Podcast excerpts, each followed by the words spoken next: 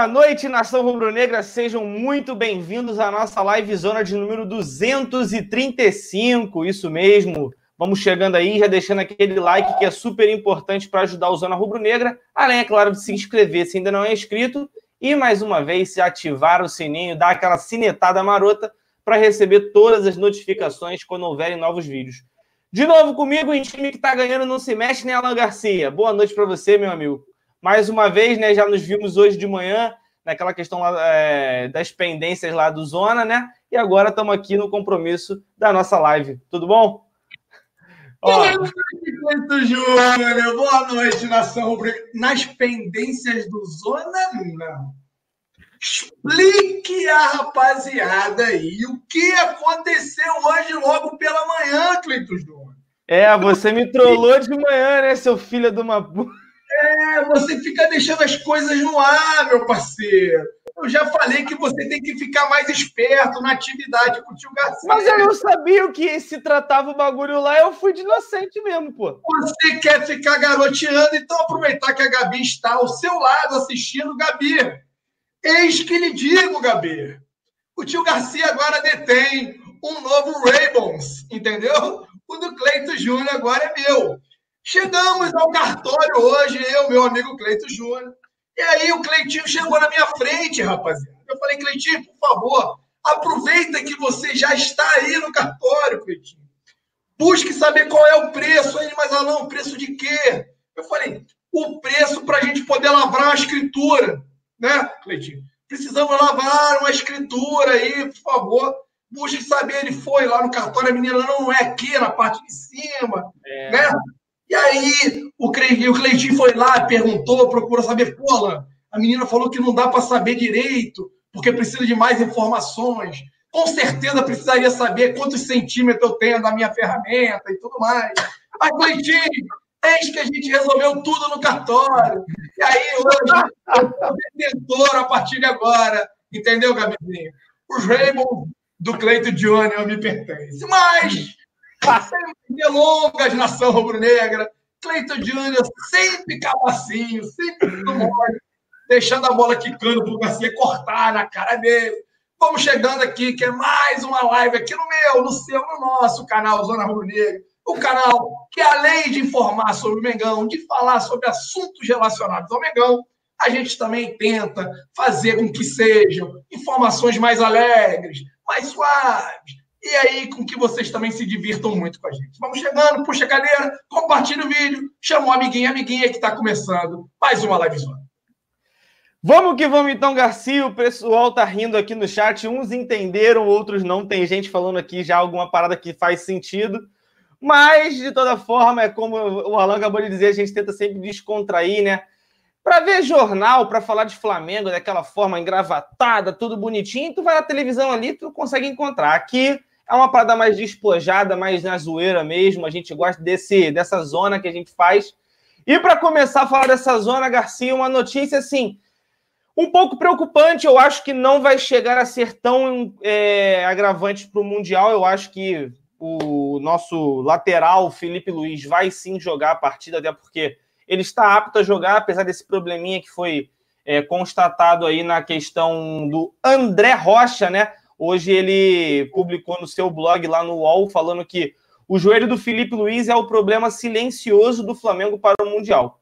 Para quem não se lembra, o Felipe Luiz sofreu uma entorse no joelho, né, se não me engano, na partida contra o Grêmio, no jogo de ida da Libertadores da semifinal. Já vai para mais, foi no dia 2 ou 3 é, de outubro essa partida, então já vai para mais de dois meses já. É, mas ainda assim, é, é, um problema que parece não ter sido sanado completamente. É um problema que parece que está sendo aí um percalço, né? Está convivendo com o Felipe Luiz, se, é, segundo o André Rocha em seu blog. Ele até cita alguns pontos né, muito interessantes, que é o fato da, de não estar tá habituado a jogar nos gramados, né? O nível dos gramados brasileiros isso acaba mudando. Ele falou que a partida contra o Goiás no Serra Dourada, já que o gramado do Serra Dourada tem um gramado um pouco mais alto, é, acabou sendo também um fator muito decisivo para essa recuperação dele ser um pouco mais devagar. Ele não está 100% fisicamente, mas de toda forma parece um pouco se justificar, né, Alain, pelo rendimento dele nas últimas partidas. Então, queria saber a sua opinião do quanto isso te preocupa e, é claro, também alinhado aí ao rendimento do Felipe Luiz nas últimas partidas, principalmente contra o Santos, que ele não fez uma boa partida. Então, Clitinho, não foi apenas a partida contra o Santos que acabou evidenciando aí um momento ruim do Felipe Luiz. Eu havia alertado aqui, a gente participou, não sei se foi você que estava comigo no pós-jogo, não, foi o Perrotinha, e eu já havia levantado essa lebre que o ponto de atenção que o JJ teria que ligar a luzinha amarela com relação às partidas que o Felipe Luiz vinha realizando. Não sei se o Felipe Luiz tinha se afetado emocionalmente depois da partida contra o River, porque a partida contra o River Plate foi muito ruim do Felipe Luiz. Então, não é mais apenas a partida contra o Santos. Tivemos também a partida contra o River Plate, que foi uma partida é, muito importante para o Flamengo, foi uma partida decisiva e um jogador que passou tantos anos na Europa, com tanta experiência, tanto know-how, não pode tremer em partidas como essa jogando pelo Flamengo. Não tem como isso acontecer. E isso me causou uma estranheza muito grande. Eu, no primeiro momento, lá em Lima, eu preferi acreditar que ele não estava numa tarde feliz. Porque ele jogou muito abaixo do que a gente está acostumado a ver o Felipe Luiz jogar. Felipe Luiz errando passes curtos, passes bobos, não chegou a comprometer da forma que comprometeu contra o Santos. Ele entrega o segundo gol para o Sanches, né? Com um passe curto, um passe assim, muito, muito fora do patamar do Felipe Luiz. Então, vem sim me preocupando. Aí hoje o André Rocha solta esse tal desse problema silencioso quanto o Felipe Luiz. É um jogador fundamental. A gente vai precisar muito desse jogador para a final, para o Mundial. É um jogador que conviveu com esses atletas de alto nível da Europa por muitos e muitos anos, sabe como enfrentá-los, como jogar, tanto que durante até essa matéria dele, ele acaba explicitando que o JJ, em momento algum, ele pensa em utilizar o René, por mais que já identificaram essa baixa na, nas apresentações aí, essa baixa de qualidade de atuação do, do Felipe Luiz, mas a torcida vai ser sempre para que ele se recupere. Vamos aqui voltar no túnel do tempo e também falar que o doutor Tanuri optou, para o caso do Felipe Luiz, para um tratamento conservador. Ele não quis operar o Felipe Luiz e fez aquele tratamento intensivo à base de fisioterapia, né? aquele aparelhozinho de choque que acaba intensificando esse tratamento. E, ao meu ver, deu certo, porque o Felipe Luiz voltou.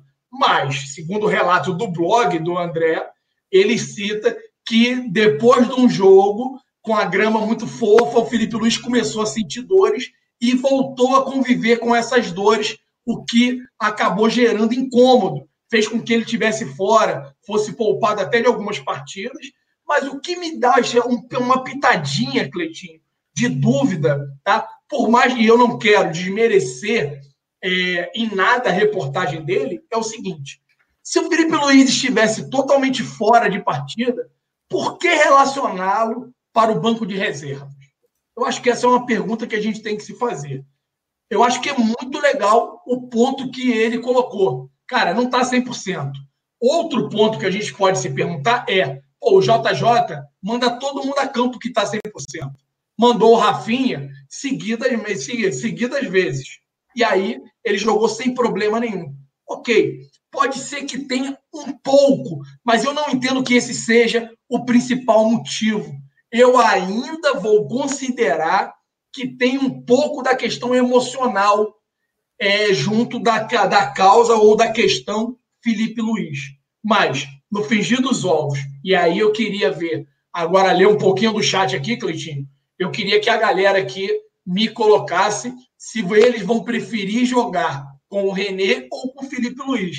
Entendo perfeitamente essa queda brusca que teve de rendimento do Felipe Luiz. Mas a gente vai precisar muito e muito da experiência do Felipe Luiz para essa partida do Mundial. Não sei se você concorda comigo, Cleitinho. É, eu concordo, cara. Eu acho que a presença do Felipe Luiz, apesar das últimas partidas dele não ter sido naquele primor, né? É óbvio que a gente também não pode. Tem muita gente falando que a gente está criticando o cara por um ou dois jogos ruins. Não, gente, ele não jogou bem contra o River, ele não jogou bem contra o Santos, ele não jogou bem tão bem contra o Vasco. Algumas partidas que ele fez, ele esteve um pouco abaixo, e não é à toa que em determinados jogos também ele foi poupado e o René foi o titular na partida. Então, assim, não é o que a gente está criticando o jogador. O Felipe Luiz é um puta jogador, se não o mais técnico do elenco hoje. É um jogador que consegue, por exemplo, numa partida contra o Internacional, ele consegue sair da função de lateral, centralizar, fazer um meio de campo e conseguir armar jogadas e abrir as brechas para o ataque. A gente só está falando da queda de rendimento dele e isso está muito alinhado a essa lesão que ele sofreu contra o Grêmio na Libertadores no 1 a 1 Lesão também que o Arrascaeta sofreu, mas foi num grau diferente. Ele fez uma operação e depois disso ele conseguiu se recuperar mais tranquilamente. É o que o Alan falou. optaram por fazer uma, uma, um, é, uma parte mais conservadora, né? Com o Felipe Luiz. Mas eu concordo com o que muita gente está falando aqui no chat, que o Felipe Luiz não teve uma pré-temporada. Assim como o Rafinha também não teve uma pré-temporada, assim como o próprio Pablo Mari, o próprio Gerson, a gente viu que demorou para eles se adaptarem um pouco ao ritmo de jogo de intensidade. Não só que o futebol que o Flamengo estava exigindo passou a exigir, mas também o fato de que eles não estavam tendo uma, as férias desejadas. E aí, mandar meu boa noite também para o nosso amigo Marcão Beton, que parece que está no céu, né, Alan? Se tu reparar ali, está todo branco, ó. 5, é mais ou menos isso mesmo? É, o bagulho chegou, ficou doido.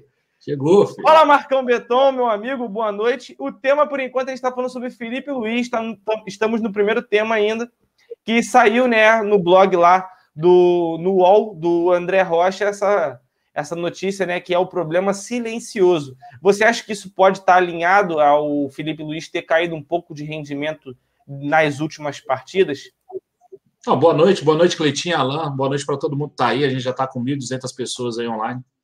Eu liguei, né, sintonizei a live aí para assistir, vi que só estavam vocês dois, falei, ah, vou lá, vou lá participar com meus amigos. É, trabalhar, aí, né, pô? É, de vez em quando é bom, né? Cara, é, tem algumas coincidências, né? E aí o André Rocha até fala sobre isso, ó, desde aquela lesão contra o Grêmio, né? Se a gente for ver, o, o, o desempenho do Felipe Luiz não, não voltou a ser o mesmo por enquanto. Tal. Algumas coisas ali fazem sentido, algumas, entre aspas, coincidências a gente consegue é, é, achar na questão do, do, do, do Felipe Luiz. É, acho que ele não tem mais problemas é, é, é, é médicos, clínicos no joelho. Acho que ele está curado. Agora, é um cara que veio é, sem férias, né? A gente precisa. Ele, ele tem a temporada europeia. No momento de férias, ele vai servir a seleção brasileira. Ele era o titular da Copa América, ele sofre uma lesão na, na, na Copa América, né? E aí ele vem para o Flamengo para começar aí numa intertemporada meio bem safada, né? Ele ficou muito pouco tempo aí de, de descanso e treinamento, né? Para voltar à condição física. E aí ele já entra numa pauleira danada, né? Já pega aquele jogo do Bahia, já, que aí o pessoal já critica, fala, pô, talento, não sei o quê. Ele consegue pegar ritmo ali, um certo ritmo de jogo. É, é, é, jogando, né? Assim, pega, pega o ritmo, pega é, é, forma física jogando. E aí tem a lesão contra o Grêmio tal, aí tem que parar de novo, tem que fazer todo o tratamento de novo, ele perde de novo, e parece que ele não volta, é, até agora não voltou com a qualidade. Eu, eu tenho esperança que esses. Vai dar quantos dias? 10, 10, 12, 15 dias, né? De, do último jogo do brasileiro até o primeiro jogo lá no Catar, acho que dá por aí, né? 15 dias. Não, Oi? são. Calma aí, deixa eu ver. Um, dois, são, três, quatro. São 15 dias, foi dia 2 de dezembro. Nove dias, Marcão, que isso? Não, cara. Nove dias para quando? Pro primeiro jogo do Mundial, dia 17. Não, então, mas você tá fazendo a conta de quando? Do dia 9. Do 8 pro 9, né? 1, 2, 3, 4, 5, 6, 7, 8, 9, tá certo. Do dia 9 ao 17 são nove dias. Mas que dia 9? A gente jogou dia 9? Não, a gente não jogou dia 9. A última partida foi dia 8. Dia 8. Mas o Felipe Luiz também não jogou dia 8. Ele não jogou essa partida. Então tem uns 15 dias aí parado. O Felipe Luiz não jogou dia 8. Se ele jogou contra o Santos, meu Deus, ele deu até o passe pro gol do. o jogo contra o Santos, tá certo. Ah, é, ele não deu jogou até o passe pro Sanches ele... fazer o gol lá. Pô. Quem não jogou foi o Rafinha, tá certo. Isso. Confundi as laterais. Então são nove dias, então, sem jogo, né? Isso. Até 17. Acho que dá para voltar aí, cara. Pelo menos a se tratar melhor, a ver o que está acontecendo. Acho que clinicamente ele não tem nada, porque aí seria muita irresponsabilidade do Flamengo colocar esse cara em jogo, colocar esse cara em campo para podendo aí agravar uma lesão, alguma coisa do tipo. Acho que não, não fariam isso. Acho que não é problema de lesão. Acho que é problema físico. É problema de. É um jogador mais velho já, de 34 anos. Né? Então, tem algumas questões aí que não são tão simples de resolver. Não é igual um garoto de 25 que você bota lá, em uma semana você joga a carga no moleque, o moleque está pronto. Né? Com ele, já tem um, um trabalho mais específico, um trabalho diferente. Lembrar também que o Santos é um time que explora muito as duas laterais. Então o Marinho ficou ali o tempo todo em cima dele. Né? Mas se você acha que o Santos explora, é, aguarde o que o Mané vai fazer, meu. Não, se você for pegar o Liverpool, pelo amor de Deus, cara, é aí que os caras trabalham pelas laterais. Mas como ele está fragilizado ali, pode ser que né, tenha, a gente tenha percebido mais, porque é um time que explora mais as pontas também. O Sotel do lado do lado do, do, do, do Rodinei também deitou, né? Por outros motivos, né? Não foi questão física, é questão de intimidade com a bola mesmo do Rodinei, mas também deitou. Então, eu, eu ainda acredito que o, que, o, que o Felipe Luiz tenha tempo para se recuperar bem e fazer um bom Mundial. Cara, o que eu acho importante disso tudo é que o Felipe Luiz é um cara muito sensato. Se vocês pegarem as entrevistas, a coletiva dele pós-jogo do River, pós-jogos, ele faz a leitura muito sincera e muito correta da forma que ele atuou. Contra o River, em uma das várias entrevistas que eu vi do Felipe Luiz, ele falou que ele não estava numa tarde feliz. Ele, pô, não estava numa boa tarde, a grama aqui não estava favorecendo o nosso futebol, a grama não estava correndo, eles não molharam muito a grama, é, e eu não fiz uma boa partida. Que eles molharam muito cedo a grama, né, Alan? É, e lá parece que tem falta de água também no estádio, lá em Lima, tem algumas complexidades.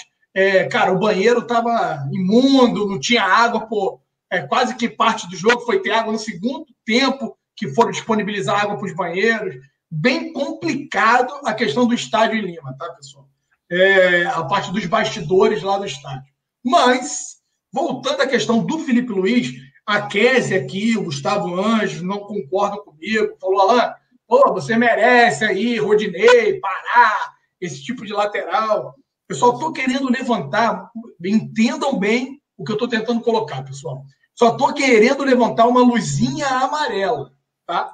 Uma luzinha amarela de preocupação. Para afirmar para vocês aqui que agora eu estou 100% seguro com a atuação do nosso lateral esquerdo, Felipe Luiz, que joga demais, não, não estou. E quem tem que identificar também e entender o que aconteceu é a questão do JJ. Marcão lembrou, o cara não teve uma pré-temporada, o cara teve lesão na Copa América, tratou, depois teve aquele entorse no joelho lá contra o Grêmio, tratou de novo. Isso atrapalha um pouco a questão física do atleta. A gente viu que quando o atleta volta, a primeira partida dele atuando pelo Flamengo é contra o Bahia, e aí tem aquele lance que muita gente sacaneou, que o Gilberto parte atrás dele consegue chegar na frente. Ali claramente ficou notório que ele estava abaixo fisicamente dos demais jogadores. Normal para um jogador que ficou parado por muito tempo depois da Copa América.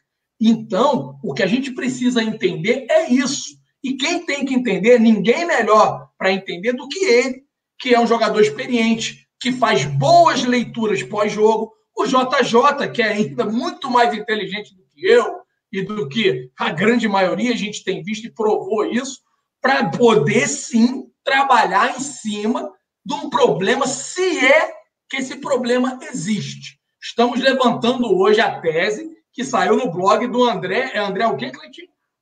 André Rocha.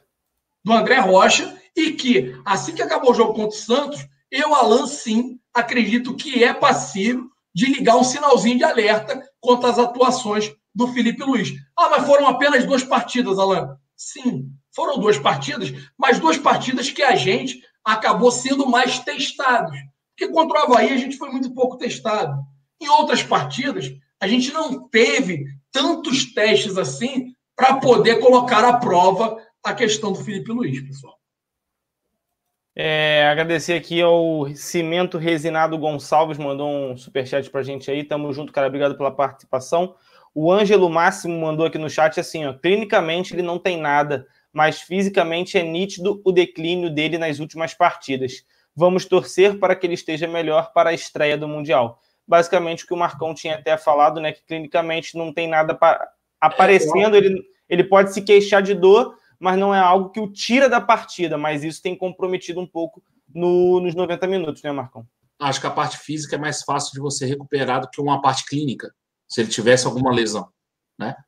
A parte física pode ser até descanso que esse cara está precisando. A gente não sabe, né? Isso aí, claro, vai ser muito melhor avaliado lá dentro, né? Com certeza, o departamento aí de fisiologia e o departamento médico do Flamengo já, cara, se a gente percebeu o declínio, com certeza eles lá dentro também perceberam. Então, é, é, é sinal de que. Não, o que eu levantei, Marquito, de tese é o seguinte: se uhum. tivesse algo impossibilitando, né, é, clinicamente, a escalação dele, ele não iria nem tanto. Aí vai de René, cara. Aí vai é. de René. A gente foi de René em algumas partidas. Mas Sim. todas as vezes que a gente foi de René, o Felipe Luiz esteve no banco ali. No banco entrar em algumas partidas, inclusive. Por isso que eu não acho que seja clínico. Por isso que eu, eu acho que é físico. Eu também acho que não. Só para só só dar um panorama aí pro pessoal, ó. Felipe Luiz teve uma lesão muscular no dia 4 de 3 de 2019. Ficou fora até o dia 28 de 3 de 2019. Perdeu um mês, com 24 dias. Ele ficou de fora. Teve essa entorse no joelho que ele ficou de 3 do 10 a 19 do 10, recuperação rapidíssima aqui no Flamengo, foram só 16 dias. E eu tô querendo pegar aqui, ele se machucou na seleção brasileira foi contra o Paraguai. Foi, foi em junho contra o Paraguai. Eu não sei qual foi a data do jogo Brasil e Paraguai. Porque ele se machuca nesse jogo e só joga o jogo do Bahia. Então, assim, ele ficou um tempo tratando, aí tem aquelas duas semanas que ele pediu para decidir, né? Foi dia 27, Marcão. 27 de junho. Junho. É. Então ele pede duas semanas para ficar, né, para se decidir realmente se vem ao Flamengo. Então, cara, é, o 2019 foi um ano que ele perdeu aí, ó, é, 24 dias com mais 16, 40 dias, mais esse tempo de seleção. Ele ficou consideravelmente bastante tempo aí, viu? Um tempo é. considerável parado. Então, é. O Rodrigo tem outras preocupações. Ele falou: Estou com receio da situação do Felipe Luiz piorar. Soube que o Ale Oliveira entrevistou ele. Isso é muito perigoso. E aí, para quem não sabe, o Ale Oliveira, todo mundo que ele entrevista vai mal, vai para o banco, acontece alguma coisa. Só entrevistou que todo mundo lá fora, tá? Entrevistou é. Everton Ribeiro, Gabigol, Diego Alves. Sim, mas isso só acontece na Europa. Isso só aconteceu na Europa, pessoal. Aqui no Brasil, elas por elas e vamos que vamos, que vai, vai dar tudo certo. Então, se preocupa. Por exemplo, ele entrevistou o Douglas Costa, tá no banco. Ele entrevistou o Alisson, foi expulso no último, no último jogo, goleiro do Liverpool, mas também foi é, melhor goleiro do mundo, foi campeão aí da Champions. Então, assim, é superstições bobas. Mas, Rodrigo, se preocupa não, irmão. Vamos que vamos. Inclusive, a entrevista, a entrevista dele tá muito boa pro lá pro, pro canal De Sola com o Ale Oliveira. Muito boa entrevista. Para a galera que andou também aí criticando, e aí eu acho que assim, a divergência de opinião ela acaba enriquecendo o debate, né? E aí teve gente assim, pô, só teve, tiveram duas partidas que aí o Felipe Luiz não foi tão bem, galera. Calma, vamos com calma e tudo mais. Foi contra o River e o Santos. Aí a Elaine até colocou aqui, galera, o Felipe Luiz também não foi bem contra o Vasco e contra o Goiás. Foram Sim. duas partidas que pelo patamar do Felipe Luiz, é, ficou claramente que ele jogou bem menos do que ele tem a capacidade de jogar e do que a gente se acostumou a ver. E foi o que o, o Cleito falou e o que acabou é, fazendo com que muitos votassem nele para ser o melhor lateral esquerdo do Campeonato Brasileiro, que é o quê? Se tornou aquele lateral construtor, que é um lateral que muitas das vezes trabalha pelo meio, dando passes verticais, criando jogadas, armando as jogadas e que acabou encaixando perfeitamente naquele lado esquerdo ali, com a Rascaeta, com o Bruno Henrique. Então, nada vai tirar a temporada que ele fez. Ele elevou o patamar absurdamente do Flamengo. Mas, volto a falar para vocês, o ponto de alerta fica só pelas últimas partidas dele, principalmente evidenciada após o jogo contra o River, galera. Tá? Só, só agora, só para finalizar mesmo, mais, um, mais alguns dados, tá?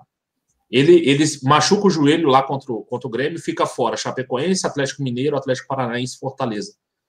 Aí ele joga Fluminense, CSA e Goiás, fica fora de Corinthians e Botafogo, volta contra a Bahia e Vasco, que é esse jogo que o pessoal fala que ele fez mal mesmo. Aí ele não é utilizado contra Grêmio e Ceará, joga contra o Palmeiras, descansa contra o Havaí e joga contra o Santos. É, ele da lesão para cá, ele ficou fora em cinco jogos. Todos os jogos ele estava relacionado e estava no banco. Todos os jogos. É, ele só, só fez não entrar. Mas ele estava ali. Foi isso que o Alan comentou. Se precisasse, sei lá, se Deus me livre aí, o, Renan, o René se machucasse, teria que entrar. Né? E, e, e estaria apto a entrar. Então foi a questão mesmo para poupar. Eu acho que o pessoal já detectou essa questão física do Felipe Luiz. E, cara, ele precisa estar tá tinindo para jogar. Um jogador mais velho, um jogador que nunca foi veloz. Agora, é um jogador muito inteligente, né? Tem, tem os prós também. Então, é, é, um jogador muito bom, que sabe muito bem ali da, da função. E é descanso, cara. Então, ó, se o último jogo foi dia 8, ele tá aí, ele, tem, ele vai ter aí nove dias para descansar. São os nove dias até a chegada do Mundial vai viajar bonito, né? Eu vi aí hoje de novo aí o avião que a gente vai para lá. Os caras vão deitadinho, né? Então não tem, não tem problema. Então, acho que essa questão essa Para me dar mais raiva, mais barato do que a viagem para Lima, bebê. Os caras conseguiram a passagem aí, vai sair por 2,300 para cada pessoa que vai viajar. Que luxo. Baratinho. Um avião daqui. Era melhor ir para o Catar do que para Lima. Um avião daquele ali que tu deita a poltrona e fala assim, tá na cama, parceiro. Aquilo ali virou a cama. É. é. tem algumas que viram até cama de casal, não é? Eu tava lendo uma reportagem, é, tava falando. Dependendo, vai fazer um tapa na coruja. É, vai chegar ali virado lá no Catar. ah, muito bom. É, vamos ver aqui, ó. Alguém sabe quando termina o contrato do Ruindinei? Tem que se livrar dessa carniça logo. Cara. Ele foi renovado o contrato dele até 2022 ou 2023. É. é. Ó, o Gustavo Ferreira está perguntando do Pedro Rocha. É um dos temas da nossa live de hoje, mas já já a gente vai, vai conversar sobre ele, porque agora a gente vai comentar um pouquinho sobre a entrevista do Landim, né? Saiu hoje na Flá TV a parte 1 do Fala Landim e foi meio que uma um, jeitinho de tentar jogar um veneno, né? Não sei se vocês viram dessa forma. É, logo as primeiras perguntas ele pede para fazer uma avaliação de como foi a gestão anterior comparada dele, né? Meio que fazer um balanço é, dos últimos seis anos do Flamengo. E aí ele diz que no Flamengo só pode se pensar em vencer acima de tudo, que as contratações deles são de jogadores em alto nível, que eles pretendem continuar com esse nível de contratações. Mas, assim, em tese, é o que deu a entender, pelo menos na minha visão, é que ele quis dizer que o modo banana acabou. Concorda com isso, Alan? Como é que você viu essa entrevista do Landim, esses primeiros minutos aí que vem mais pela frente? Concordo, concordo e está certíssimo nesse ponto. Tem que bater sim e evidenciar o que está em alta. Faz parte do show, galera. Está certíssimo. Tem que pegar. É a última gestão. Isso é fazer política acreditem ou não, gostem ou não, mas já estão fazendo política. Estão usando a máquina a favor deles. A máquina é a Flá TV. É uma forma de se comunicar com o torcedor e estão fazendo de forma correta. Não tem nada de errado. E ele fez correto. O que foi o calcanhar de Aquiles da gestão passada, galera? O futebol. O futebol. Fizeram muita besteira no futebol apadrinharam muito jogador ruim. E seguraram muitos dirigentes que não deveriam segurar por muito mais tempo. Deveriam ter sido, ter o um senso de urgência muito mais aguçado, e não tiveram. E pagaram o preço. Foram sensacionais na parte administrativa, financeira, arrumaram tudo no clube, mas o coração do clube, que são a conquista de títulos, os caras não conseguiram. E hoje o Landim já entrou dando o que todo torcedor queria. O que o Marcão cansava de chorar aqui e falava. A gente não é banco. O clube de regatas do Flamengo não é um banco. É um clube de futebol. E clube de futebol vive de conquistas, de título, de levantar taça. E agora eles entregaram ao torcedor o que todos nós esperávamos e o que todos nós merecemos. Tá aí. Faz parte do show, Cleitinho. E fez certo. Fez certo, tem que fazer. E está evidenciando o bom momento que ele vive. Ele, como presidente, acaba sendo cabeça à frente do seu vice-presidente Marco Braz, que vem fazendo sim um grande trabalho, com o Spindel, com o comitê do futebol, que não é composto por apenas uma pessoa, já tem os cinco lá. Antes dessa é, desse Fala Landim, tem lá, né? Eles apresentaram o comitê do futebol, os caras falam um pouquinho de como funciona estrategicamente a decisão pelo jogador, como é tomar a decisão, como eles fazem para buscar. Então, tem um floreamento, é claro, mas ele fez correto, Cleitinho, correto. A minha única pergunta e o meu veneno vai ficar no seguinte: eu queria que tivesse um falalandim do marketing da comunicação. Eu gostaria que ele fizesse uma avaliação de como está nesse primeiro ano de mandato a comunicação e o marketing, não apenas o futebol. Porque o futebol está lindo, maravilhoso, a gente ganhou e ganhamos bonito, fazendo, revolucionando o futebol brasileiro. E aí, palmas para o Landim e para toda a diretoria de futebol. Mas tem coisas a acertar, Landim. E aí, meu brode, fala para mim, meu parceiro, conta para o tio Garcia, o que faremos para melhorar a comunicação e o marketing do Flamengo? Fica a dica, né? Fica o veneno do Garcia, Marcão. Concorda com o Alain? É, ele não disse nenhuma inverdade, eu diria, né? Ele trouxe fatos e fatos venéreos, como diria Paulinho Gogó. É contigo. Cara, eu acho que essa pergunta do Alan nunca vai ser feita, principalmente na Flá TV, que é. Né? É, mas pelo menos acertaram na escrita, botaram crase e tudo, ó. Estão é. evoluindo. É, pelo menos no português está melhorando. É, eu acho que essa entrevista, não, pelo menos essa pergunta, não vai sair na Flá TV. Pode sair em outro meio de comunicação, se o Landim, porventura, for no paparazzo, vier aqui, com certeza a gente vai perguntar para os caras. Se eu tiver oportunidade, a gente pergunta. Aqui ele não vem, não vem. Ele não vem. Mas o problema, é, o problema é ele lá no paparazzo e tu tá lá, né? Aí tá fudido. Aí ele vai ter que responder. Então. Então, assim, é, o BAP foi assim, aqui ele não vem, mas aí tu foi lá e esculachou do mesmo jeito.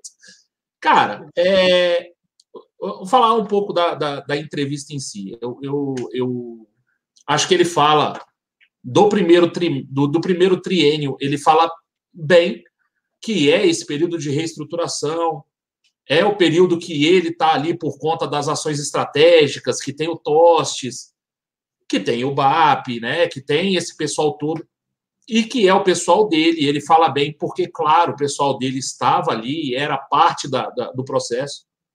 Ele fala textualmente que no segundo triênio, né, o segundo mandato do Bandeira, por questões de não ter cumprido acordos políticos, eles saíram, né?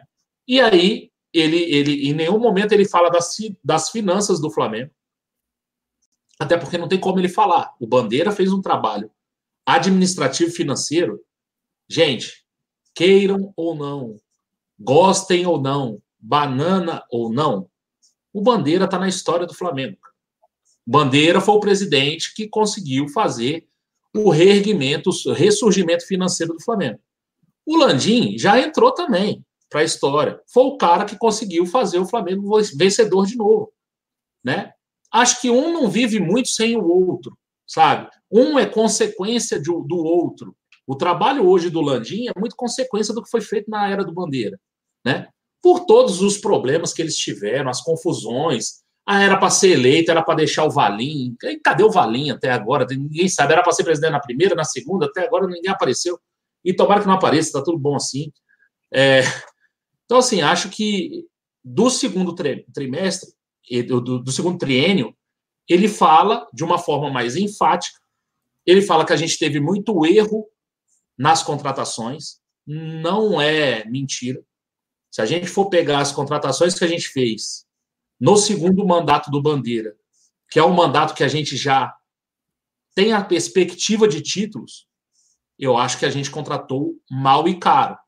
Ele fala textualmente do Conca, ele não fala o nome do Conca, mas ele fala do Conca, as avaliações erradas de jogadores com várias lesões e que depois não conseguiram se recuperar. Ele está falando de quem? De mim? Não é, do Conca.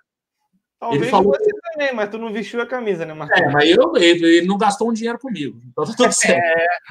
Então, ó, ele fala do Conca, ele fala de avaliações erradas, de pagar muito caro para jogador que não vale. Na minha cabeça veio direto o Giovanni, sabe? E ele tá certo. Nessa questão ele tá certo. Da última coisa de falar, ah, é, não pode pensar pequeno e tal. Aí, quando ele falou isso, eu lembrei do Daniel Nigre, nosso amigo, Daniel Nigre do Dica de hoje, quando esteve aqui falando de balanço. E ele disse para mim e para o Alain: o perfil do Landim é um perfil mais arrojado. Ele tem mais apetite a risco, ele se arrisca mais. O Bandeira é um cara mais conservador. E aí ele fala, né? Pô, peguei o time com 108 milhões aí para investimento e tinha que vender 80 milhões de jogadores, desse jeito a gente não ia ser campeão. Aí ele mostra o quanto ele é, é, é, é tolerante ao risco. Ele tolera o risco. Ele fala assim, cara, eu não vou gastar isso, eu vou gastar mais, mas visando ser campeão e não visando assim aqui essa segunda, terceira, quarta colocação, que foi até o que ele falou no vídeo. É, um, é uma mudança de pensamento que se mostrou corretíssima, só que ele fala uma coisa no, no, no, no vídeo, que não sei se todo mundo percebeu, ele fala: não tem loucura. É um cara que está mais preparado ao risco, aceita mais o risco, mas não é louco.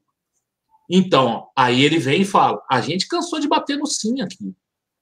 Aqui e a, no outro canal, a gente cansou de bater no sim. A gente está bem confortável para falar aqui. Ele falou que no sim tinha lá, tinha só duas pessoas trabalhando e que uma foi embora com o Rodrigo Caetano. Né, que ficou só o Fabinho, então. Né? É isso, é, é, isso, isso, é isso dá uma discussão do caramba, Marcão. Sabe por quê? O que mudou no Sim? O Sim está mais preparado, cara. Por que está mais preparado? Porque tem mais gente. Agora tem um processo.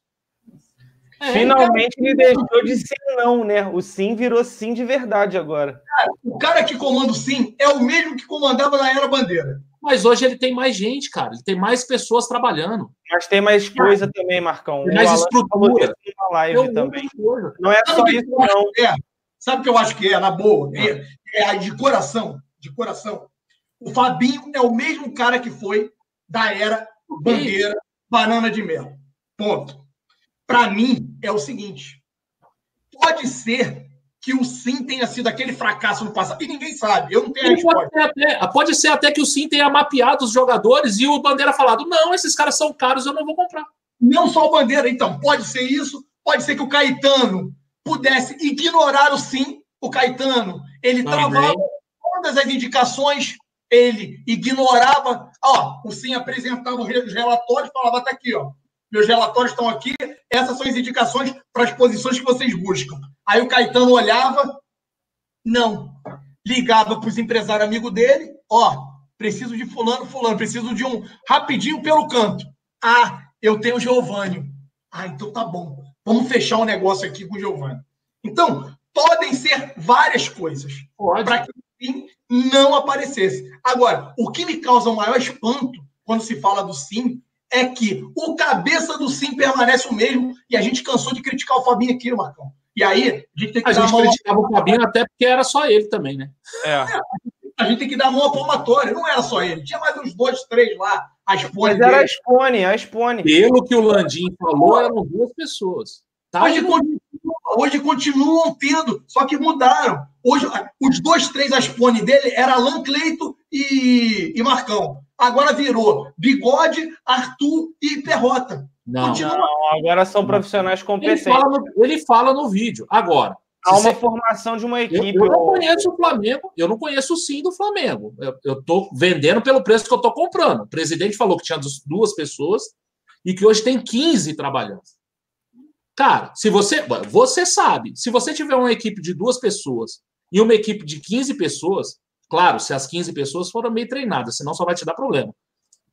O seu resultado vai ser maior. Com certeza. Não tem como, é matemático. Matemático. E assim. Eu tô, eu tô e... vendendo pelo preço que estou comprando. Eu vi o vídeo, o Landim falou: tínhamos dois, hoje temos 15. Tem uma estrutura maior. Tem um fato nisso aí também. Os acertos, os acertos nas contratações se justificam a ele falar que tem muita gente. É o que você falou. Gente competente, muita gente competente traz um resultado muito mais satisfatório. O resultado Sim. aconteceu. Pode ser verdade, pode ser mentira, mas os fatos acabam indo em e encontro a uma verdade, que é o que o Landim apresentou no vídeo, como a conta dizendo. Deixa eu então mais uma polêmica, então, posso? Posso? Fique à vontade, você aqui é o rei da polêmica. Então vamos lá, é coisa rápida, coisa rápida. Quais foram as duas novidades que o Sim apresentou ao Flamengo? Uma foi um sucesso absoluto. Quem foi? Pablo Maria. Pablo Maria. Cara, puta do zagueiro, chegou, ninguém conhecia, nego falando mal sobre desconfiança de muita gente. E esse foi o grande acerto do Fabinho em 2019. Quem foi uma outra indicação do Sim, considerando que foi o Sim que fez as indicações, desconhecida que chegou e não deu tanta liga? Olha só, o, o, o Sim lateral. esse ano. Vamos Oi? lá, lateral direito. Quem é o lateral direito? Reserva do Flamengo? Rafinha. Não, reserva? Rodinei. É. Não. É o João Lucas, tá? João Lucas. Tá. Tirando esses dois, Marcão, tirando esses dois, que chegaram, um para compor o elenco, né? Pablo Mari chegou para virar titular absoluto. Os demais, meu parceiro, convenhamos, muita convicção, muito gelo no sangue do Marco Braz. Rafinha sempre foi realidade. Qualquer lugar do ah, mundo. É. Para só... os outros, para os outros, a gente não precisa de sim. É isso que você está querendo dizer. É isso que eu estou querendo é dizer. Igual, é igual na gestão passada, a gente precisar de atacante e ter Fred, Wagner Love no radar. Porra, aí não precisa de sim. Aí a gente, a gente mapeia. Eu estou entendendo o que você está falando. É. Agora, engraçado, por exemplo, o Gerson, ele fala no vídeo, não sei se foi no vídeo agora ou se eu vi em outro lugar, que já era indicação do sim do ano passado. Por que, que aquela contratação não foi feita o ano passado e foi feita nessa? Aí eu caio na questão do risco. O Landim é um cara que corre mais riscos, que também vê um futuro. Acho que ele é mais visionário. Né? Ele gasta aqui, confia no trabalho, tendo a certeza de que vai ganhar lá na frente. Né? O, o Bandeira pode não ter tido tanta visão. Falado assim, pô, se eu gastar aqui e não sei, se não for campeão e tal. Mas, cara é questão de perfil, irmão. Perfil, é perfil. É exatamente o que o Daniel Negri falou pra gente aqui. É Só para levantar uma lebre, até falar aqui no chat, o Valmisson Grisorte falou: o Pablo Mari quem indicou foi um João de Deus, não foi o sim. É, Teve tá uma informação dessa que rolou. Ninguém sabe. O filho bonito tem um monte de pai. Quando o filho é feio, ninguém quer assumir. É, isso é verdade, mas assim, ah, falaram é. numa transmissão que foi uma indicação do João de Deus. Na ah, Globo, falaram que foi de Jesus, do João de Deus, do Sim. É. Ó, eu vi o PVC falando que foi do Sim. É. Que ele teve informação lá, deu o PVC falando. Aí depois o, se eu não me engano, foi o. Nossa. Ah, o Mauro. O Mauro falou que tinha sido. E aí eu posso até estar errado mas se eu não me engano, o Mauro falou que tinha sido Jesus. Cara, ninguém sabe. Outro dia eu dei carona para uma pessoa e aí perguntei a ele: e aí, meu parceiro, você tem muita informação aí dentro? Quem foi? Foi o Sim, Alan. Foi o Sim, foi o Fabinho. Eu falei, pô, logo eu, hein? Que bati tanto no Fabinho, critiquei tanto o Fabinho. Fabinho descobriu um puta de um zagueiro, meu irmão. Tenho que dar uma palmatória, pedir desculpa ao Fabinho, porque eu bati tanto no Fabinho, meu parceiro. E a é gente bate e a pergunta que tem que ser feita, Marquito, é aquela. Hoje, eu já me coloco a dúvida do seguinte: será que é o Fabinho que não tinha competência? Ou os jogadores eram mapeados, apresentados e ignorados pelo gerente de futebol do Flamengo? eu acho, eu acho que uma coisa que o Landim fala também, pouca gente percebe.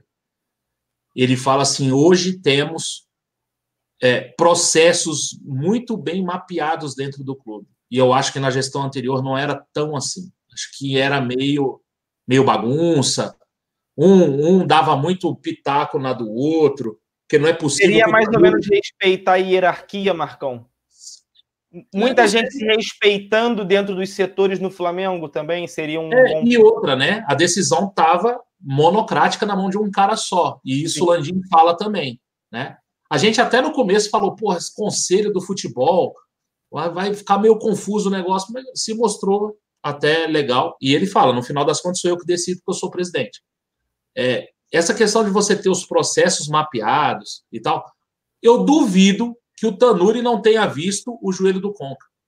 É, é até o que o Giovanni Carneiro está falando aqui, Marcão, desculpa te interromper. Ele ah. fala: o Caetano ignorou até o Tanuri e trouxe o Rômulo e o Conca, mesmo o cara é. dizendo que eles não tinham condições. Quem dirá Sim. ouvir o Fabinho? Quem era o Fabinho antes? Talvez ele fosse ignorado. Pode As contratações nem passaram pelo aval dele, talvez. Era Sim. mais por outros fatores, né? Pode ter sido isso também, falando assim, cara, beleza, ó, tá, show.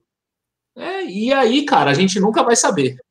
Quer ver ó, outro venenozinho ou outro ponto? Entendo como um ponto para poder enriquecer o debate aqui e fazer perguntas, pessoal. Eu acho que as perguntas precisam serem feitas para a gente poder debater. E a pergunta que eu te faço é o seguinte: o primeiro mandato, tudo que está acontecendo hoje, teve.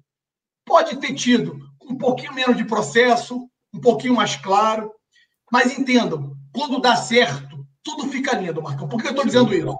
O Comitê do Futebol nasceu em 2013. Quem fazia parte do Comitê do Futebol em 2013?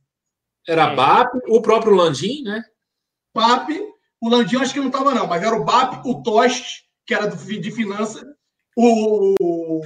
O rapaz que era dos esportes olímpicos, como é que é o nome dele?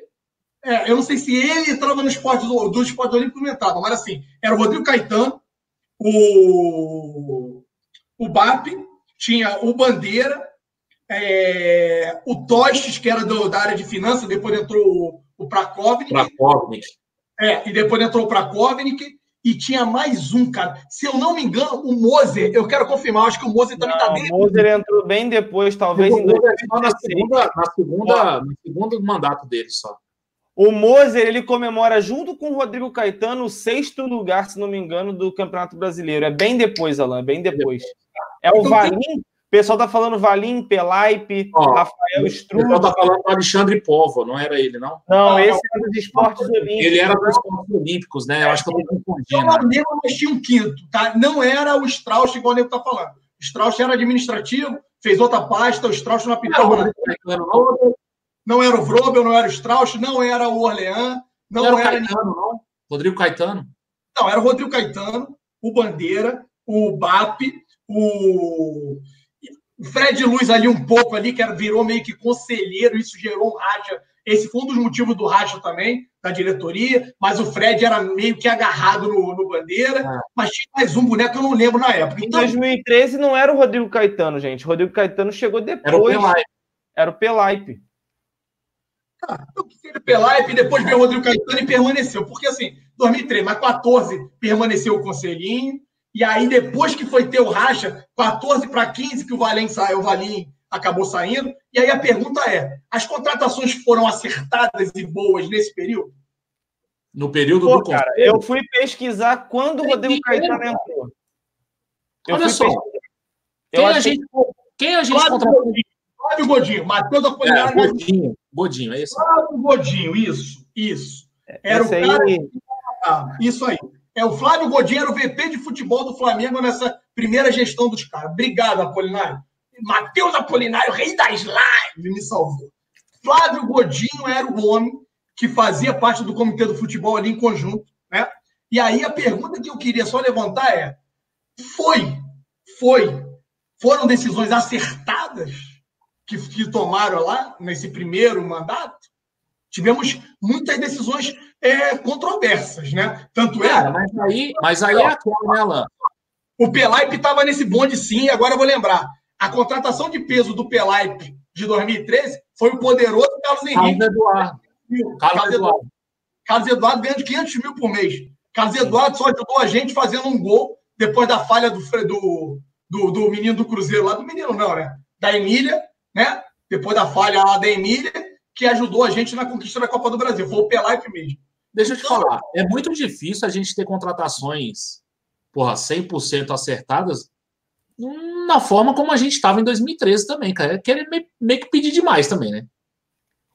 Claro, teve várias ruins, mas olha só, vamos lá. Em 2013 o Flamengo comprou o Bruninho, Bruninho, André Santos, Carlos Eduardo, Marcelo Moreno, Diego Silva, não sei se vocês lembram. Lembro, veio junto com o brocador esse. Sim. E o Val. Val, o Wallace, Gabriel Peteleco, Paulinho, João Paulo e Elias. Ó, desses aí, o Paulinho eu acho que ok. O Elias deu muito certo. Cara, o resto, por exemplo, o Wallace jogou bom tempo. Chicão, para mim, fez bem até. E só. O resto, para mim, foi ruim. Mas é aquele negócio. Em 2013, quem é que a gente poderia comprar? Né? É, o 2013 já era muito no início do que estava acontecendo. Agora eu encontrei um link sensacional. As 42 contratações. Eu tô com ele aberto. Eu tô com ele aberto. É dele Ó, que eu tô pegando. Ele é, esse, esse é o dossiê da vergonha. Que, que beleza. Olha, você completo, só para a gente reforçar o calcanhar de Aquiles da gestão. É, esse link aí, esse dossiê da vergonha, é de 13 até 16? Oh, até é, o que eu estou aqui está de 2015 a 2018. É, é as 40, são as 42 contratações com o Rodrigo Caetano no Flamengo. Todas o, as que ele fez. aqui vai de 13 a 15. Então eles é, meio que então, se complementam. Então se complementam. Perfeito. Seguinte, seguinte, Marcão primeiro falo dele o dossiê de 13 a 15, que pegou a era Pelaipe. E aí é, depois... vai, ser, vai, ser, maneiro, Marcão, vai ser maneiro, cara. O pessoal da live vai lembrar de nomes que Irmão, Eu tô olhando para mim 14, viado. Puta e depois a era Caetano. Vamos lá, então. Vamos lá. Pega a primeira era Pelaipe para depois a gente migrar e tá. virar para a era Caetano. Vamos lá. Pessoal que tem o coração fraco, prepare-se para fortes emoções. Bom, 2013 já foi, né? De novo, de novo, Marcão, de novo. Vamos que vamos. Aqui, pode, tu gosta de merda. merda. É muita, coisa, é muita gente. É muita merda para repetir. Vamos lá. Bruninho, André Santos, Carlos Eduardo, Marcelo Moreno, famoso Faz Moreno. É, Ainda teve essa, mano. Diego Silva, Chicão, Val. Faz Moreno e chapa no canto, bebê. Vai que vai. É. Vamos lá, vamos lá. Bruninho, André Santos, Carlos Eduardo, Marcelo Moreno, Diego Silva, Chicão, Val, Wallace, Gabriel, Paulinho, João Paulo e Elias. Esse foi o time de 2013, as contratações. Porra, Elias, um aí que fez De 2013, vamos salvar três. Elias. Elias, Broca, Paulinho, Chicão. Uma grande dúvida: o brocador chegou em 2013? 2012. 2012. 2012, ah, perfeito. Tá. 2012 Tá? Então vamos é. lá. 2014. Arthur. Esse Arthur Kaique aí agora, né? É, Arthur, é. Arthur Anderson Pico. Nossa. Eraso. Esse eu vou aliviar. Isso aí foi pedido especial do Luxemburgo. Do Luxemburgo, é. É, Luxemburgo é o socão do Bernardo valeu a passagem inteirinha. Eraso, velho. Eraso tá em 2014. Glória a Deus. Elano. Ah, o Elano ele sofreu com uma lesão, cara, mas é. ele não teve um início tão péssimo assim, né? Não, foi horroroso. Foi é, foi horroroso, mas comparado a outros. Você lembra desse feijão? Acho que Nossa, nem. Nossa, veio do Bahia, emprestado, é, volante. Ruim com força. Se aí nem com Ale... farinha descia, filho. Puta é. merda. Alexandro, Marcelo. Marcelo, inclusive, eu acho que estava no acidente da Chapecoense. Né? Exato, era o zagueiro que veio do Volta se não me Volta engano. Redonda, acho que é. Eduardo da Silva. Ok. Mugni. Grande Mugni. Oh, Abraço para esse filho da puta, onde ele estiver. Pau no cu, come dorme do caralho. Mugni, Márcio Araújo. Ó, Marcinho, filho. Olha ele aí! Olha aí. Eis que o- chega o bonito rubro-negro. Eis que É. chega o rubro-negro. Elton. Lembra do Pelelton? Pelelton. É, Campeão. tava jogando no Vitória recentemente. É. Canteiros. Léo. Lembra do Léo lateral, que era do Atlético Paranaense? É esse, Esse aí. Léo aí. Chegou aqui, substituto do Léo Moura. Nunca jogou. Maluco de toda a vida também. Mas foi bola, jogou bola demais no Atlético Paranaense, cara. É. E o- a última contratação de domi- 2014, para a emoção do Alan, Everton Motorzinho. Agora, filho, O Muralha chegou quando? 2015? 2015. 2015 ou 16, com certeza. Vamos para 2015? Ó, o Lucas Mugni, só para tirar a dúvida do pessoal, tá no Oriente Petroleiro. Oriente Petroleiro. Tá, Tá. ainda joga, ainda, Tá acabando Mas- o Ainda tem louco que paga! Ainda tem ainda louco que paga! gente. Meu Tá irmão, acabando Deixa eu ver se acha petróleo lá, parceiro. Só É. com certeza esse continua enganando muita gente por lá. Isso é, É. uma certeza. Continua roubando. Vamos lá. 2015. 2015. Almir, ex-Bangu. Fez um, fez um campeonato carioca, fez um gol no Flamengo, ganhou de brinde um contrato. É Fez uma partida fora do Campeonato Carioca boa, a partida contra o Flamengo, fez uma partidaça, ganha ali um contrato. Cara, a gente contratava muito mal, viado. Meu Mas eu- irmão, Vai ser- E ó, quase que pegou a 10, bebê. Quase. Quase, quase. Vamos lá. Almir, Kaique, né, que era da base, voltou. Acho que até fez bom papel ali, tudo bem. Calma aí, rapidão, Marcão. O pessoal tá perguntando. Ah, faltou o Cirino. Calma. Calma. Cirino Cirino aí, gente. Ele é de Cirino 2015. 2015. Calma, que- calma que o Cirino foi presente de sócio torcedor de 80 Vamos mil. É, vai- ele vai chegar nos pés do Zico. Ele vai chegar. Só não sabe quando, mas vai chegar, pô. Calma que o Sirinão tá chegando. Calma. Vamos lá.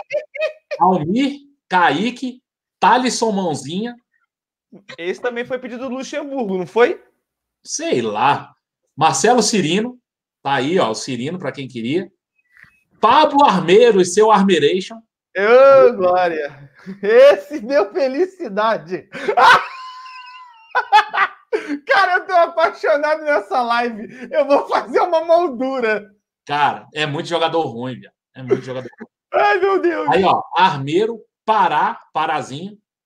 Arthur Maia, que também estava no acidente da Chapecoense. Né? Tava. Esse moleque veio do América do Rio Grande do Norte e jogou bem. Esse jogou moleque bem. jogou bem. Exatamente. Tá? Esse moleque era bola. Ele chegou até.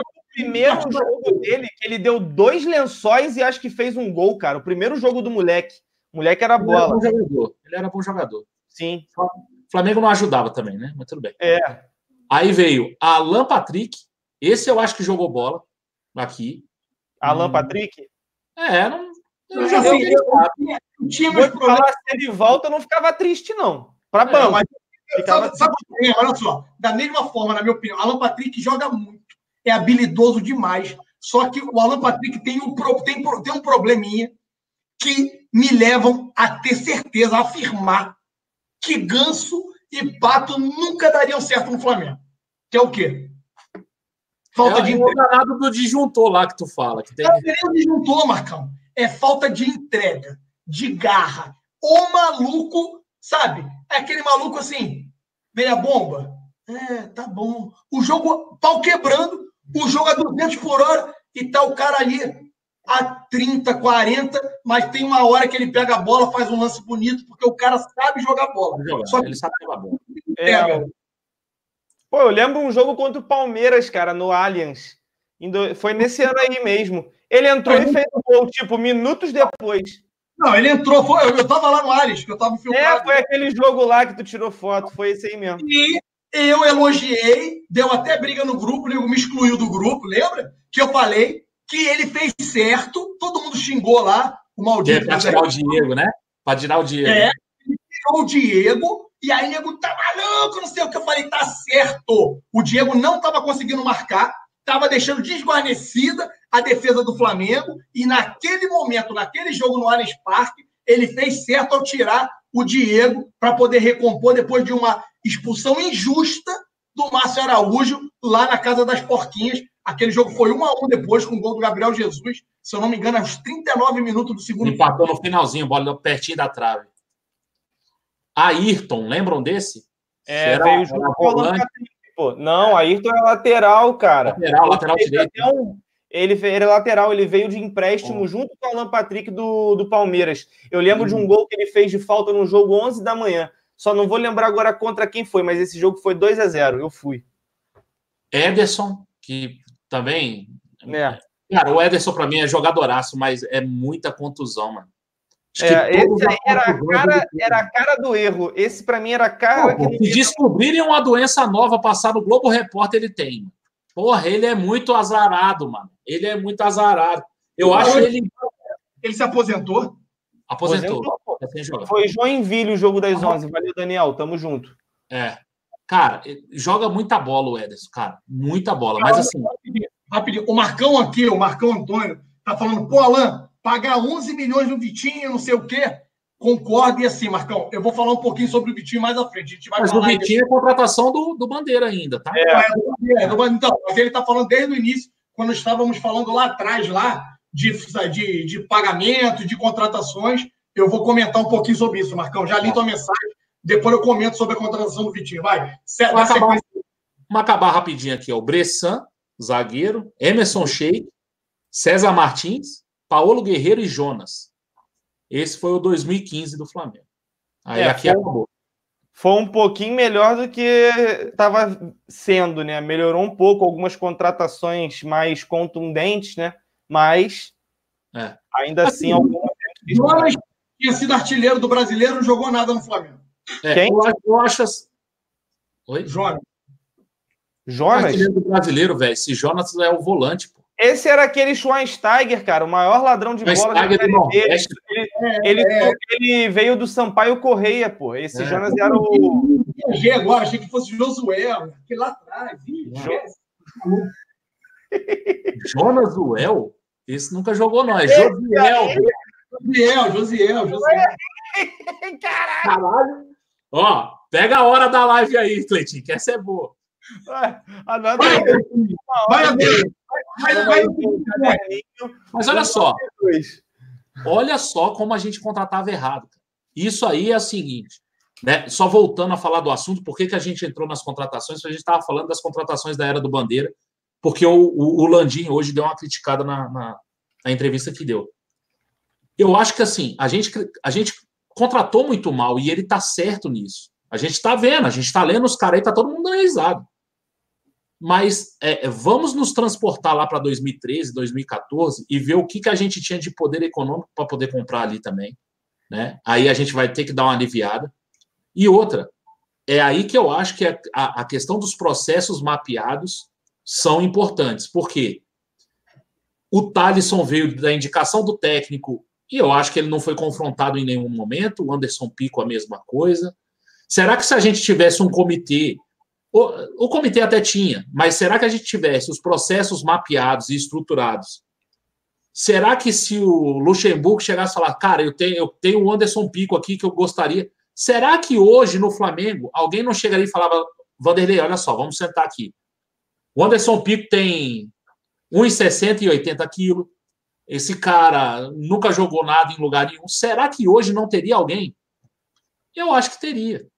Marquinhos, o JJ virar e falar assim: eu quero o Cleitinho lá de Campo Grande para jogar aqui na lateral. Hoje, nela, hoje que ele tá, né? Hoje. Mas, hoje, é. se ele quiser comprar, comprar eu para botar no ataque com 110 quilos, ele compra. E o cara ganhou tudo.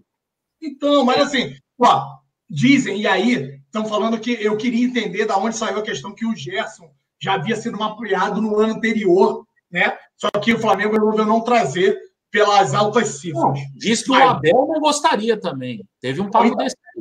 Mas pelo que eu soube, o Gerson foi um pedido do JJ quando ele deixou evidenciado na coletiva dele que o Flamengo não tinha segundo volante.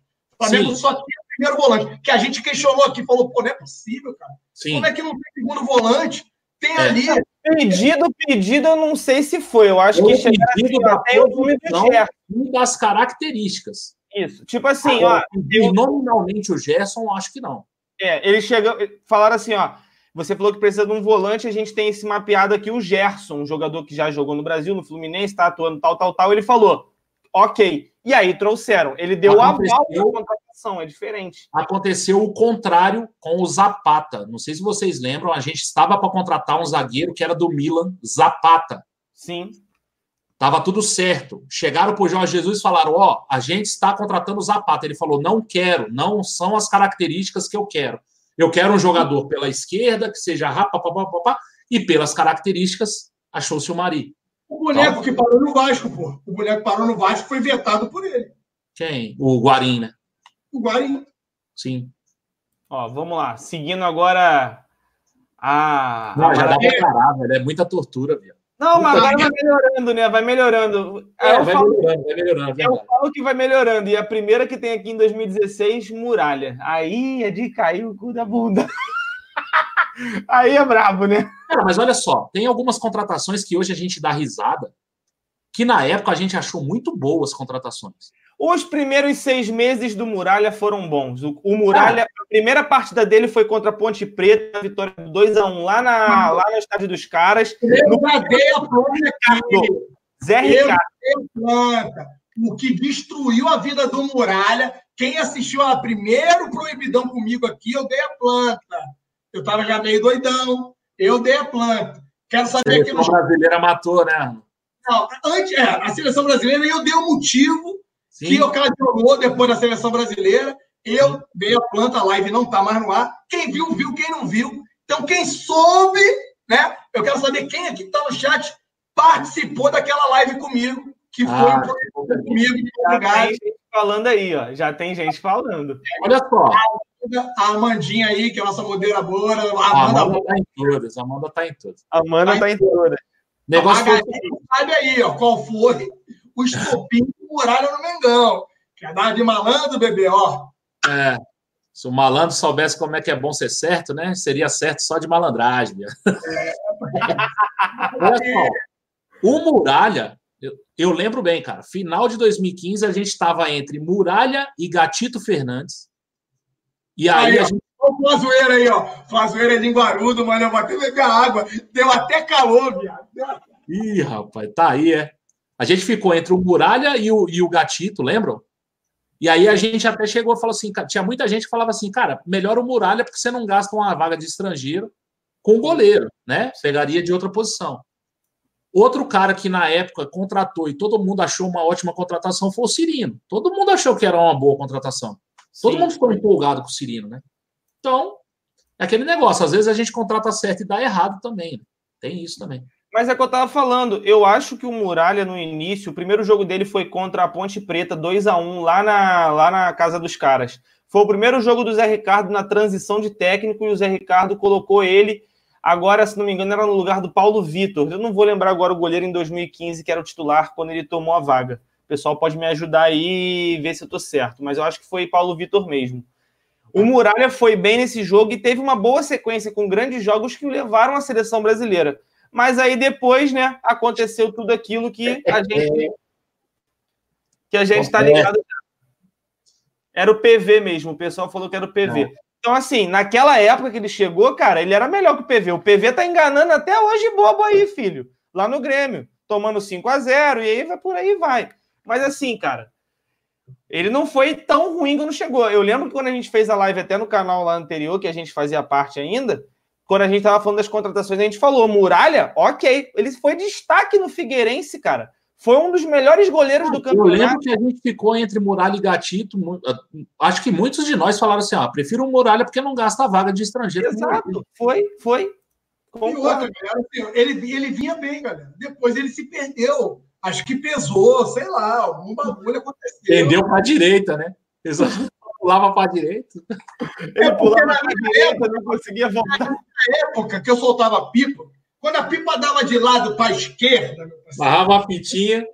Fazia, amarrava a fitinha, fazia um buraquinho na pipa, né, do lado direito. É, do lado ali para dar uma equilibrada. Isso aí, pô. Ou então fazia um buraquinho, né? Pá, a amarrava a fitinha na roupa, assim, então, né? É, mas aí. Amarra do lado esquerdo e fala, filho, vai para lá também, pô. Vai ele... Eu acho que não conseguia amarrar nada, parceiro. Do outro lado ficou meio que, sabe, meio torto, meio desconcertado. Cara, aqui, outra contratação que a gente ficou num dilema foi Rodinei e Iago Pikachu. Não sei se vocês lembram. É, lembro, lembro. Caralho, que vi que fazem. É, rapaz, que fase. Ó, aí teve o William Arão. Talvez se a gente tivesse feito o inverso, é, trago o Gatito e o Pikachu, provavelmente a gente podia ter beliscado aquela Copa do Brasil e talvez a Sul-Americana, porque a gente perdeu uma nos pênaltis. Porra, nos pênaltis o Gatito é especialista para tu ver como é que se a gente parar para voltar no tempo, a gente acaba pegando umas coisinhas aí. Ah, mas aí, aí, aí, ia ser muito cruel, cara. Porque é comentar. É, ah, não dá. É, é sem saber também. Só estou abrindo um, um, comentário aqui. Aí a segunda foi o William Arão, que tá aí até hoje, Rafael Vaz, Donati, que, porra, nem jogou, coitado. Hever, o rei da. o amor eterno do Alan. Rodinei, Mancoedio, e aí vem o Diego, é, chegando no Flamengo em 2016, Antônio Carlos, zagueiro que nem atuou e depois nem foi aqui, nem no Palmeiras. Foi para o Palmeiras. Arthur Henrique, lateral esquerdo, também jogador que veio, não jogou e meteu o pé. Juan, zagueiro, retornou para o Flamengo. Leandro Damião, e aí, meus amigos, agora é a hora. Chico Chiquinho, contratação de 2016. Isso aí é para fuder o plantão. Validação aí... sabe de quem? Validação sabe de quem para chegar do Chiquinho também? Hum, quem? Do Murici. Lembram? É, ah, foi o Murici e o Rodinei também, cara. Foi. Não, mas o Rodinei, cara, ele tinha vindo de um jogo contra a Ponte Preta. Ele veio, deu uma boa temporada pela Ponte ele Preta. Ele fez um baita ano na Ponte Preta. Veio como, como revelação um cara que, pô, poderia sim ah. se desenvolver, crescer. Até aí, ok. Porque os valores para o Rodinei não foram tão agressivos. O grande problema do Rodinei, galera, só para a gente poder, e aí dar sequência à lista, foi que o Flamengo acreditou que fosse vender o Rodinei, cresceu os olhão, né? Renovou, pagou o valor do restante dos 50% do passe do cara e o clube árabe lá falou assim: quero mais não, bebê. Acordei. Ó. Fica aí, ó. Aí, ó. ó Você quer ver que loucura? Você quer ver que loucura? O Rodinei é execrado pela torcida do Flamengo, ninguém mais aguenta o Rodinei, o Rodinei não serve. E eu concordo. Acho que o Rodinei passou o tempo dele. Se você pegar os times de Série A, e hoje eu estava fazendo esse exercício, em quais times o Rodinei não joga? Faz um exercício. Tá, não Ele joga. não joga, não joga hoje. No. Grêmio, se o Léo Moura tiver ok. Sei lá, hein? É, pois é. Ele Sei não lá. joga. No Corinthians ele não joga, porque tem o Fagner. Tem o Fagner. Palmeiras. No São Paulo ele não joga porque tem o Daniel Alves, tem o Juan Fran. No é. Palmeiras ele não jogaria. Marcos Rocha. É no Atlético, né? No Atlético. É, não, Marcos Rocha no Palmeiras. Atlético Palmeiras. tem Jonathan, não é? Não, é, não, não nem sei quem tá lá. Sei. Que... É. Você vai tirar quatro, cinco, seis times brasileiros aí, no resto ele joga, cara. Sério. Joga. Tranquilo. Sabe o que, que aconteceu com o Rodinei? O Rodinei, em 2016, que ele foi contratado, né? Isso. Em 2016, ah, no, no, Atlético, no Atlético Mineiro é o Guga. É. Ou não, né? Ninguém sabe mais. É. Em 2016, o Rodinei era um cara que estava bem ou mal ali do tamanho do Flamengo. Hoje, o, o Flamengo, cara, o papo da marca é outro patamar, né? Como é que é? É outro. Cresceu demais. O Rodinei hoje não serve para o Flamengo, mas não quer dizer que ele não sirva para outros times, não. É isso aí. Ano passado, que a gente fez a renovação, tinha a proposta do Inter, tinha a proposta do São Paulo, lembra? Veio do Cruzeiro, proposta do Cruzeiro também. Do Cruzeiro. Então, assim, eu acho que ele. Não tem mais, bebê. É, o Marcão Tu falou de time da, de Série A, né, Marcão? Só para deixar. É, por isso que eu não botei o Cruzeiro, mas tudo Tranquilo. bem. Ele jogaria no Cruzeiro. Ele jogaria no Cruzeiro. Então, cara, assim, eu acho que foi o Flamengo. Continua, vamos lá. Por favor, Cleitinho, continue nessa lista aí que tá ficando bom. Vai. Aí, ó, fechando os dois, as, as duas últimas contratações de 2016, Cuejar e Fernandinho, atacante. Esse Fernandinho deu algumas raivas, mas fez alguns golzinhos importantes aí. Depois voltou para o Grêmio e conseguiu jogar bem na Libertadores. Incrível, né? Não jogou, não, tá? Estava sendo questionado. O Renato acreditou nele é, e jogou bem na última partida, tá? É. é, tá, tá, beleza. Campeão da Libertadores. 2017, Rômulo. Trauma. Mas a gente não tinha assim, não tinha. Olha só, o desespero era tão grande com o Márcio Araújo, Araújo é. que se anunciasse o meu nome sem jogar a bola, o nego tava dando, ó, oh, tá bom, bota o Alan lá. Qualquer um que chegasse, o nego queria para tirar o Márcio Araújo do, do time. Vamos lá. Trauco, Conca, Berrio, Renê, Everton Ribeiro, Geovânio, Rodolfo e Diego Alves. É. 2017, então, nove contratos. Muita gente boa e muita gente ruim. É. Já, já, já fez um meia-meia aí. Já meio que é. deu uma equilibrada, né? Eu vou falar que não fez um meia-meio porque eu vou explicar por quê. Por mais que o Everton Ribeiro, porra, jogue muita bola, Diego Alves tenha feito um ano muito bom desde que chegou, mostrando muita ao que veio, né? Mas só por ter vindo Rômulo Conca, Giovânio. Então vamos lá. É, pelo Conca, eu acho que dá um, um demérito né, nesse ano aí também. Ó, o Giovânio, para mim, foi o pior erro. E eu soube de gente forte lá dentro que me falaram o seguinte: me garantiu, me afirmou, falou, Alan, quando eu entrei e fui ver, eu até falei já para vocês aqui, a gente especulava que o salário do poderoso Giovanni era 600 mil, não foi, Marquito? Isso. É.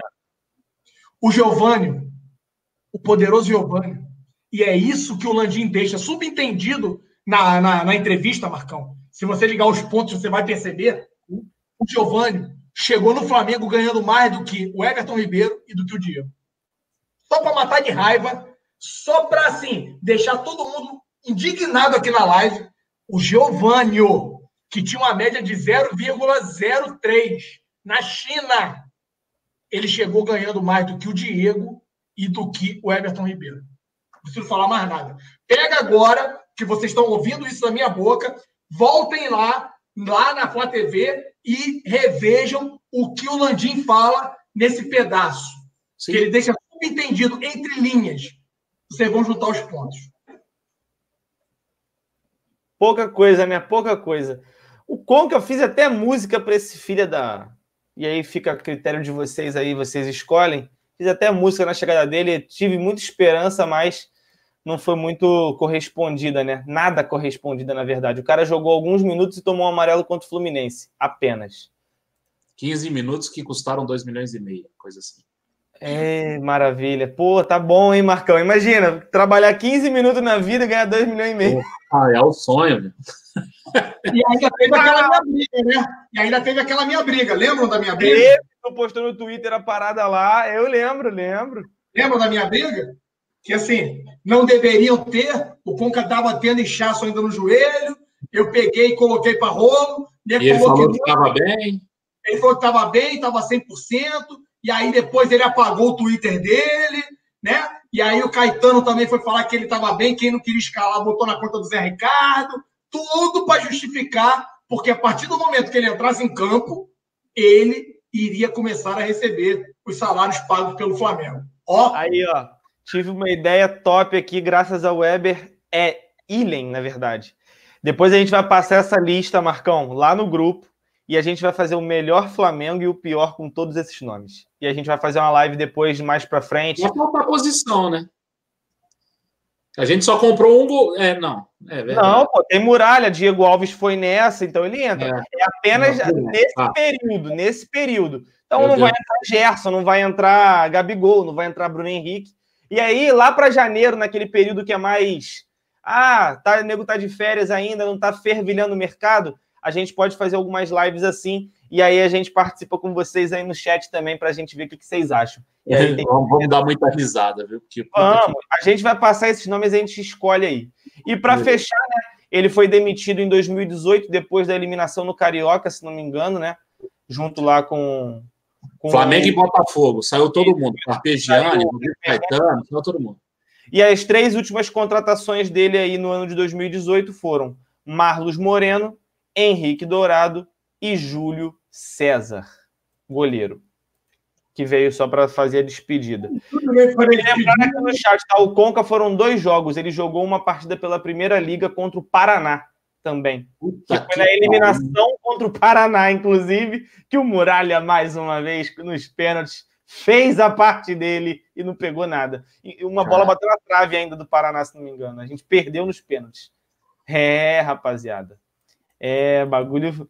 Ó, o Diego Pereira tá perguntando 2018. Eu não sei se o Uribe chegou nessa época, não, tá? O Uribe, o Uribe chega depois, mas é 2018, né? É, Aí, sim. As contratações já são todas do Lomba, certo? Sim. É, Algo, é até, até o Carioca é, não, mas depois. Até o Carioca foi isso. O Uribe chegou no Flamengo dia 26 de junho de 2018 já com o Lomba aí na, assumindo essa, essa parte aí. E aí o Vitinho também, que aí o, o Marco também Antônio... chega nessa parte aí também. Então, que aí o Marco Antônio pede para eu comentar sobre o Vitinho. Tá? É, tá? E aí, comenta aí, esses são as, as últimas três contratações do, do Lomba? Do, do, do, do, Rodrigo Caetano, né? E aí o Lomba assume depois que o Rodrigo Caetano sai e traz o Uribe, traz o Vitinho. Tem só alguns superchats aqui rapidinho, o Alan. O Edgar Santos fala assim, ó, Val Baiano e Walter Minhoca. Esses aí não entram nesse páreo, né, porque foi das gestões anteriores, mas bem lembrado que são nomes tenebrosos. É, RJ Engenharia José Ângelo, boa noite. O que vocês acham das contratações de Enzo Pérez, Jorge, Thiago Maia, Dedé e Michael? A gente pode comentar daqui a pouquinho. O, um dos temas também a gente vai falar sobre o Pedro Rocha, daqui a pouquinho também, e a gente comenta sobre esses nomes. Com certeza o Alan vai falar sobre um desses nomes aí, com toda certeza.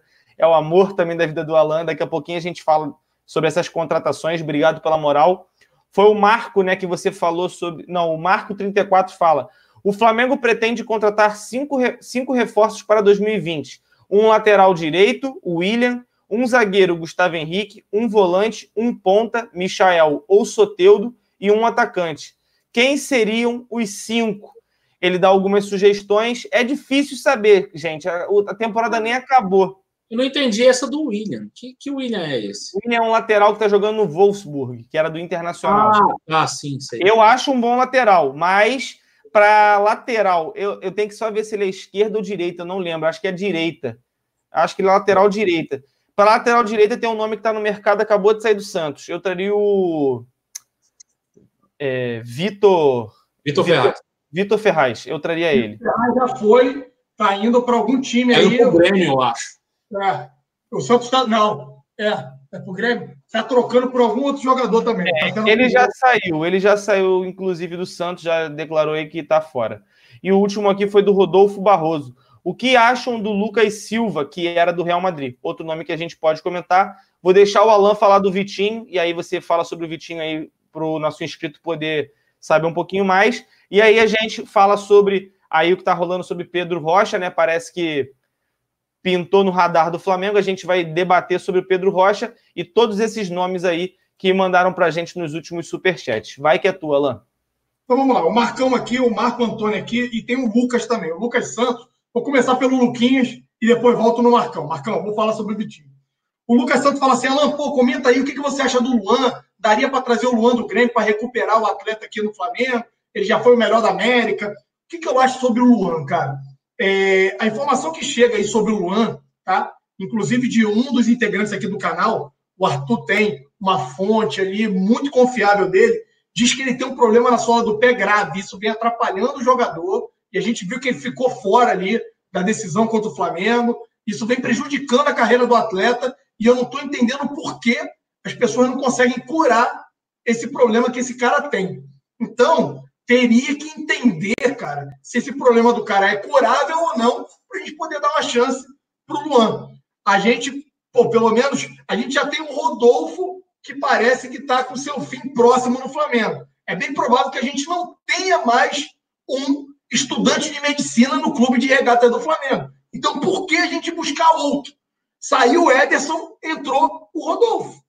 E aí, que às vezes fica intercalando com o coitado do Berril que, na minha opinião, é um azarado de marca maior. Já falei para ele tomar um banho de cachoeira, um passe, ir na igreja católica, qualquer coisa para poder livrar ele dessa falta de, de sorte que esse cara tem, porque é incrível. Tá? Então, o Luan, eu não correria risco, entendendo que essa, esse problema que ele tem no pé ali não é passível de cura. Tá? Quanto aí a questão que o Marco falou do Vitinho, é, as cifras foram muito altas, e aí eu concordo muito com o Marcão. O Marco Antônio ele vem enfatizando e perguntando muito sobre o Vitinho, porque, na opinião dele, a gente pagou um valor muito alto para pouco futebol do Vitinho. Então, o custo-benefício, Marcão, eu concordo contigo que foi demais pelo que o Vitinho pode e está hoje entregando. Mas se a gente voltar um pouquinho na época, quem nós poderíamos contratar?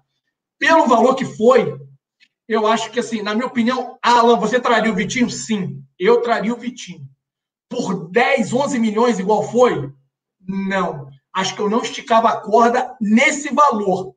Eu acho que na época aqui, Marcão, me corrija, eu acho que a gente falou em 9, né? Em 9, 9,5, no máximo, seria o valor que nós pagaríamos aí para poder contar com o Vitinho. Alguns vão achar a gente pagou quanto?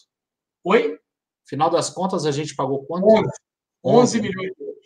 Ah. Tá? Mas aí, aí, Marcão, o Marco Antônio, o que eu quero te dizer é o seguinte: são momentos e que fique claro, o Vitinho é um atacante. Atacante custa muito mais do que jogadores de meio de campo. Quando a gente foi contratar o Gerson, eu e o Marcão, a gente teve o mesmo posicionamento. Nunca fui contrário o Gerson. Sempre elogiei, falei, cara, vamos com calma. O jogador se reinventou. É outro jogador na Europa. Mas o que a gente questionou aqui foi que de oito que começou a negociação, chegou, esticou para 10,5 milhões de euros para um jogador de meio de campo, que veio para jogar como segundo volante. Então, hoje é um sucesso absoluto. O Gerson valorizou absurdamente. Deu muito certo, né? Porque o Gerson joga demais, rapaziada. Mas entra na questão do perfil de contratação dos caras serem e terem um perfil mais arrojado. Vou dar um outro exemplo para vocês. Sabem quanto o Arrascaeta custou verdadeiramente ao Flamengo? Isso está descrito no balanço do Flamengo?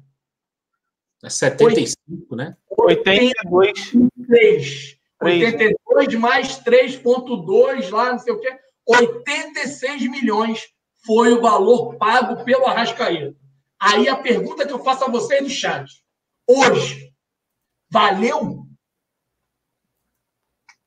É, tudo é questão do desempenho, né? Na verdade é o seguinte: é, é, se você for me perguntar lá atrás, ah, você pagaria no Vitinho aí? Você contrataria o Vitinho? Sim, contrataria.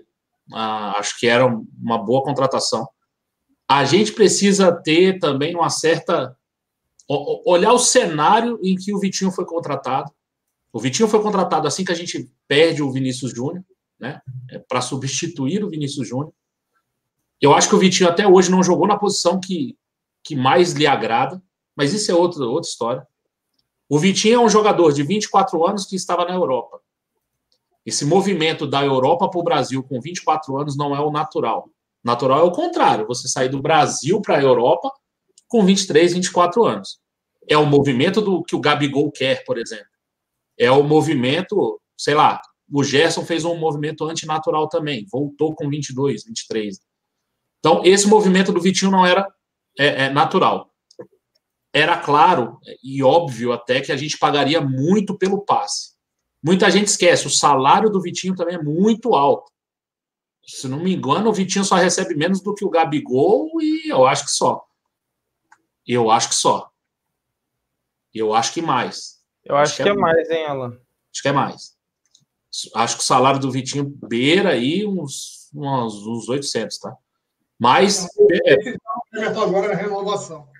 Oi? Diego Everton, Diego, Vitinho é menos do que eles dois. Bom, é um baita de um salário. É um dos maiores salários do, do, do, do elenco. O que a gente está analisando hoje é custo-benefício. É o que ele desempenha em campo com o que a gente paga. Né? E aí a gente hoje tem a noção de que o Vitinho é caro para o Flamengo. O Vitinho é caro para o Flamengo porque ele tem salário status e a gente pagou um passe de jogador titular, titularíssimo importante, e a gente tem ele como um jogador de backup ali que vai entrar num jogo ou outro, ou quando você for rodar o elenco. A mesma coisa acontece com o Diego, gente. A gente renovou com o Diego. O Diego tem um salário de jogador titular e hoje ele é reserva e está claro que ele é reserva. Isso pode acontecer em alguns momentos. No momento, o Vitinho foi contratado para ser o cara do time, para entrar no lugar do Vinícius Júnior, do Vinícius Júnior, que era a promessa. E o Diego foi contratado para ser o 10. Ah, teve a renovação ano passado. Sim, o ano passado ele ainda era um jogador importante do time. Né? Ele era, ele era o cara do time. Não foi esse ano, Marcão. Oi? Renovação do Diego foi esse ano. Pô, no começo do ano, né? Ali então, na Florida Cup. Quem renovou com o Diego esse ano foi essa diretoria.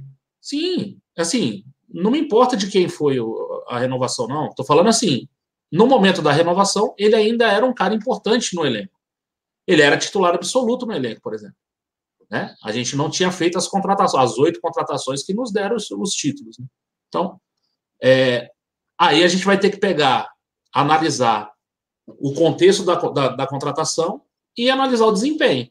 Na contratação, pagar os 11 lá, é isso que o Alan falou. A gente até fez live aqui falando, cara, achamos que está caro, mas achamos até que vale. Vale o esforço do Flamengo e tal. É, cara, a gente ia pagar quanto no Balotelli? A Balotelli ia vir, eu não sei quanto. 15. Quanto, Vamos... que a gente ia pagar Eu sei que o salário dele ia ficar na casa de 2,5. É, vamos botar 15 milhões. Olha o desempenho dele no Brecht. Ah, mas no Brecht ele tá até. Ok, tudo bem. Já pensou se a gente comprasse? E na época todo mundo foi favorável à contratação do Balotelli. Pelo menos que eu lembro, a grande maioria era favorável. Mesmo com os problemas disciplinares, mesmo com a loucura do Balotelli, todo mundo queria. Até porque era um jogador que o, que o Jorge Jesus queria, com as características que o Jorge Jesus queria. Então, cara, toda contratação tem risco. Você pode contratar o Messi. O Messi pode chegar aqui e não jogar nada. Então, assim, é, é a diferença, é o risco mínimo, mas pode acontecer, né? É, aí você calcula qual é o risco que você vai correr, mas risco mas, você tem. Não. Um dos caras que eu mais admirava jogando bola, eu acho que a cena que não vai sair da minha cabeça, acho que de muitos torcedores. Quem é aqui que não lembra do Denilson pela seleção brasileira, aquele monte de jogador correndo atrás dele, ele levando a bola para a bandeira de escanteio? Cara, Denilson chegou no Flamengo e eu fiquei vislumbrado na época, o mais novo, ah, Denilson, Denilson show, Denilson show. Denilson não jogou nada pelo Flamengo, galera. O Alex, cara. O Alex, que era bola. Alex jogou bola em tudo quanto foi clube, cara. Alex comeu a bola no Palmeiras. Vale lembrar que o Denilson que você falou foi depois do Flamengo, né? Também. Foi o quê? No, no jogo da Copa que os turcos vão atrás dele é depois do não. Flamengo. Né? O Flamengo foi 2000, a Copa 2002, né? É, mas no Flamengo ele não jogou nada. Aí você pega o Alex, comeu a bola no Cruzeiro, comeu a bola no Palmeiras, no Flamengo não entregou nada. O melhor ataque do mundo, Romário sabe de mundo, os caras brigavam o tempo todo, jogo de vaidade absurda, e não deu liga, não deu certo. Cara, é, tem risco, galera. É complicado. É complicado. Seguindo então aqui lá pelota, vamos aqui aos nomes que sugeriram aqui no nosso. No não, nosso... Pedro Rocha, ninguém falou do Pedrinho ainda. Vamos falar sobre ele também, ele vai estar alinhado com esses nomes. Então, vamos lá. O nome do Pedro Rocha apareceu aí, e aí eu vou falando, vocês dizem sim ou não e escolhem se vão justificar. O Pedro Rocha, eu vou querer a justificativa dos dois, porque é o assunto da nossa live. Então, vou começar por ele. Pedro Rocha, Marcão, Alan e eu também vou dizer sim ou não e vou justificar. Vou começar pelo Marcão. Porra. É, filho, aqui é assim. Uma... Era nem pra eu estar aqui, viado. O cara já quer me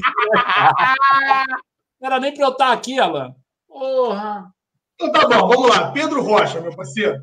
Bom jogador, jogador rápido.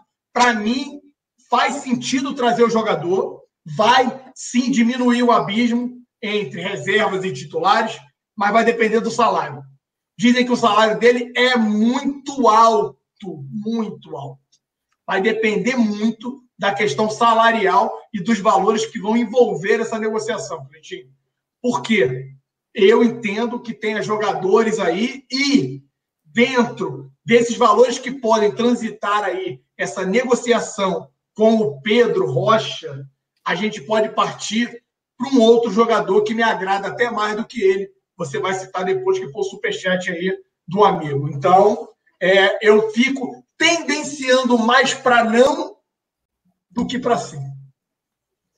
Beleza. Vamos lá, então. Agora é sua vez, Marcão. Quer que eu fale? Pra... Vai você. Pode vai ser, você. beleza. Pedro Rocha, não. É um bom jogador, é um jogador rápido, joga pela ponta, também consegue atuar como segundo atacante. Seria um jogador interessante para ser reserva do Bruno Henrique nessa, nessa situação, nessa real conjuntura.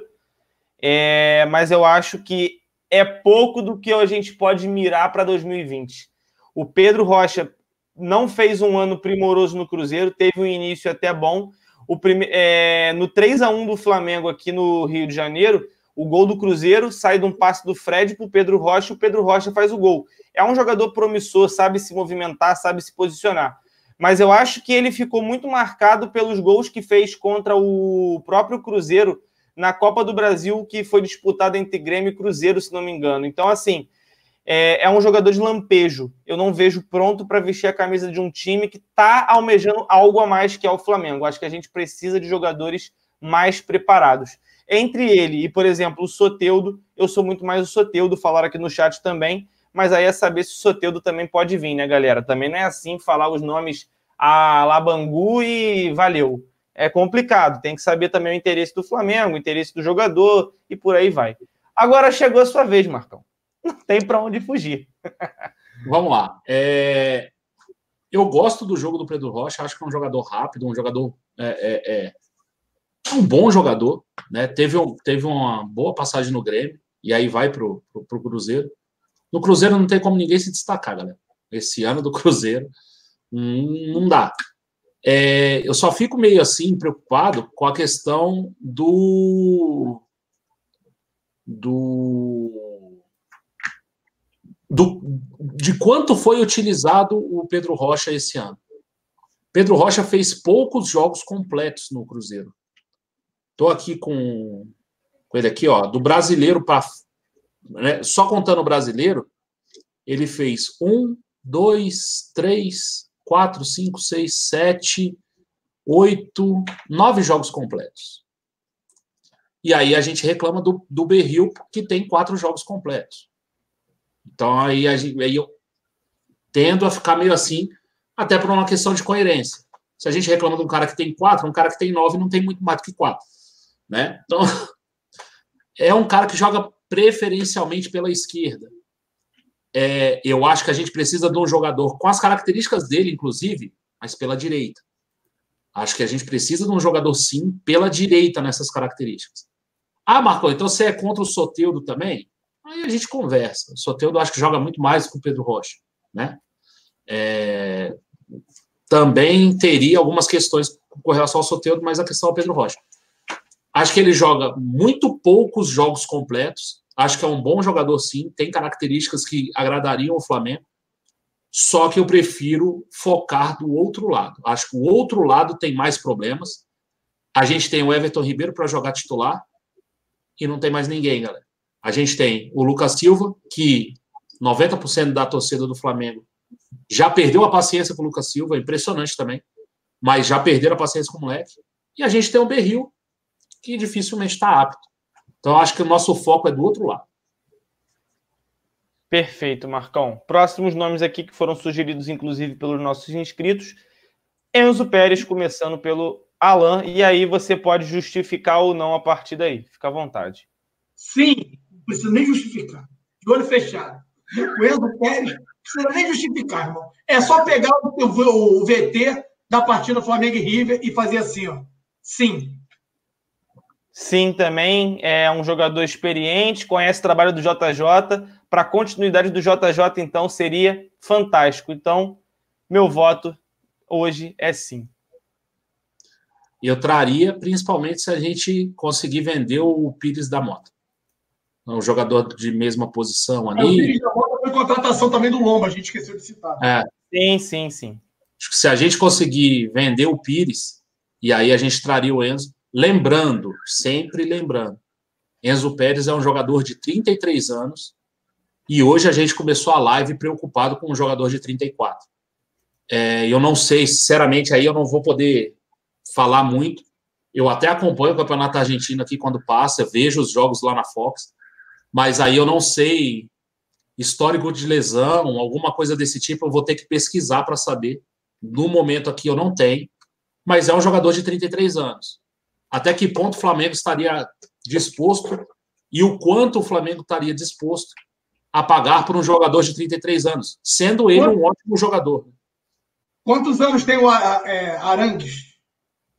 Não acho sei, vou pesquisar, mas eu acho que ele tem 30, 31 por aí. Cara, 30. 30 faz aniversário dia 17 de abril, então faz 31 ano que vem só. Isso. Tanto o Enzo como ele, de olhos fechados, eu apoio e traria. Por mais que o Enzo esteja com a idade um pouquinho mais avançada, eu acho que ainda tem muita lenha a queimar. Agora, é claro, vai depender sim dos valores em virtude da idade. É. Só, só para tranquilizar o pessoal, é, em 2019, o Enzo Pérez perdeu 29 dias só por lesão. Teve uma distensão muscular em fevereiro, ah, ainda em fevereiro ele teve outra lesão muscular na coxa e uma distensão em março. Então, fevereiro e março, começo de temporada para ele é bem complicado. Então, ele perdeu cinco jogos nesse, nesse, nesse período. É um jogador que não tem um histórico de lesão muito grande, não. Acabei de olhar aqui. É um jogador que não, não tem nenhum tipo de lesão. Na carreira, ele ficou aí pouquíssimos dias fora, né? Perdeu pouquíssimos jogos. Ah, meu irmão, na boa, vamos parar de palhaçada. Vocês estão muito banana de mel, irmão. Vamos virar Landim? Vamos lá no Barcelona e vamos pegar um de verdade?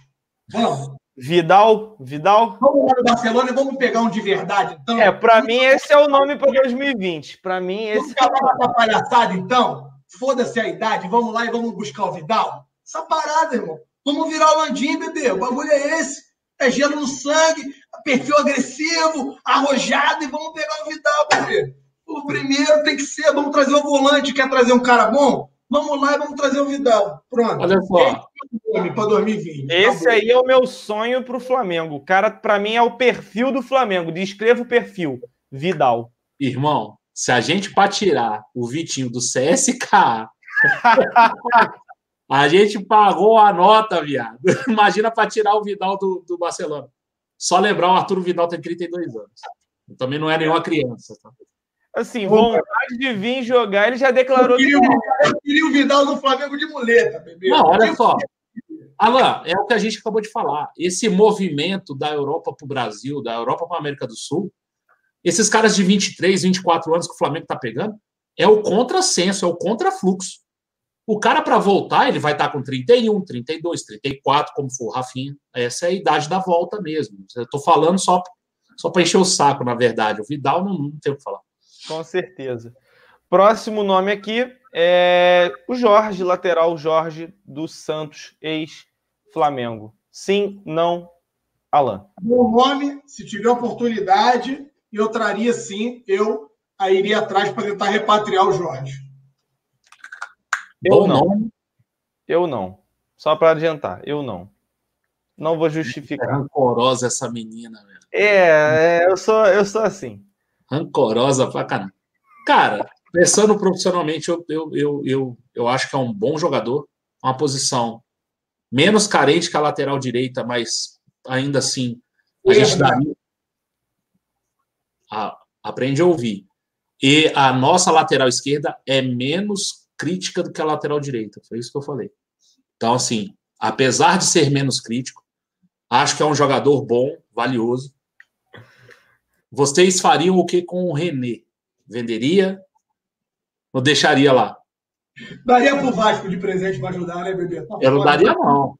É outro cara que é muito criticado no Flamengo, só que tem espaço no futebol brasileiro, tem mercado pra caramba. Pro, pro René tem mais do que pro Rodinei, se você for Com parar. certeza. Com então, certeza. se o Rodinei não joga em uns 7, 8 times, o René não deve jogar aí nos 5, 6, 4.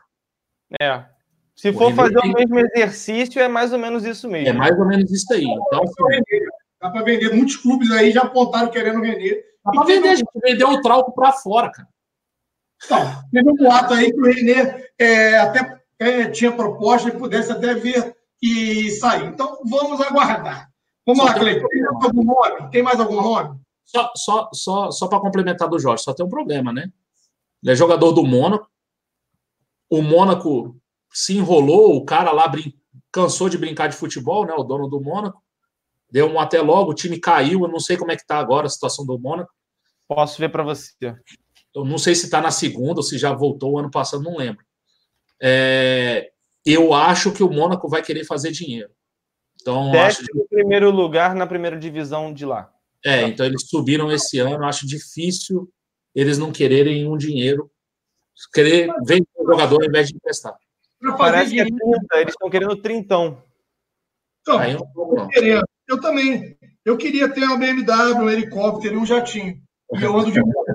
É, a vida é assim, bebê. A gente quer as coisas e não consegue. O ando de mob foi a melhor. É, é, a realidade é essa, bebê. Então, é, é assim, tão simples quanto isso. Então, né, para valorizar o cara, eles vão ter que conseguir empréstimo. Por quê? Vender, por mais que eles queiram e precisem de dinheiro, não dá para poder vender no valor que eles acreditam que hoje o Jorge vale ou que eles pagaram lá atrás pelo Jorge. Eles tentaram no Santos, ok, o cara teve um destaquezinho, foi eleito ali pelo Bola de Prata, né? Que ele foi eleito ali o melhor lateral esquerdo, mas não conquistou título nenhum, não ficou em evidência e não valorizou da forma que poderia ter sido valorizado. E aí, Marquinhos, eu acredito que eles vão ter que reemprestar o jogador. Porque vender, não acredito que vão conseguir vender, não, tá? Então, tem esse ponto que eu acho que a gente tem que levar em consideração. É, só para constar, o, o Mônaco não caiu, não, tá, Marcão? Até estranho quando você é. falou. Eles não caíram, não, eles só ficaram bem na merda mesmo. No... Ficaram bem na merda. Ficaram, ficaram, ficaram sim. E aí, para a gente dar uma acelerada agora, aí a gente comenta o mínimo para a gente já finalizando, estamos quase em duas horas de live aí, esse assunto sempre estende um pouquinho mais mesmo. É, o próximo, Thiago Maia. Vou começar. Sim, nos mesmos moldes, talvez, do Enzo, no que o Marcão falou. Saída do Pires, a gente perdendo algum volante, talvez o Ilharão saindo, traria o Thiago Maia. E aí, agora fica à vontade aí. Quem quiser falar, fala. Vai, lá. Cara, eu vou te falar, é, é, é aquela história. Eu, vamos lá. Quantas pessoas tem na live, Cleitinho? 2.800. Só tem 1.500 likes. Você podia dar uma moral pra gente aí, né? Compartilhar, chamar os amiguinhos, se inscrever, subir o like. É novidade eu... aí, embaixo de você agora. Novidade, hein? Exclusiva. Só porque eu saí, caiu aí para 2.700, mas tudo bem, não tem problema. Olha só. Olha só. Falar para você. Eu aprendi um negócio com meu primo mais velho, que é o seguinte. Desconfie de tudo que se arreganha para você, muito fácil. Meu parceiro, meu parceiro, esse cara vem se arreganhando pro Flamengo. Dois anos já. Há dois anos. Tipo assim, sabe qual é, Marcão?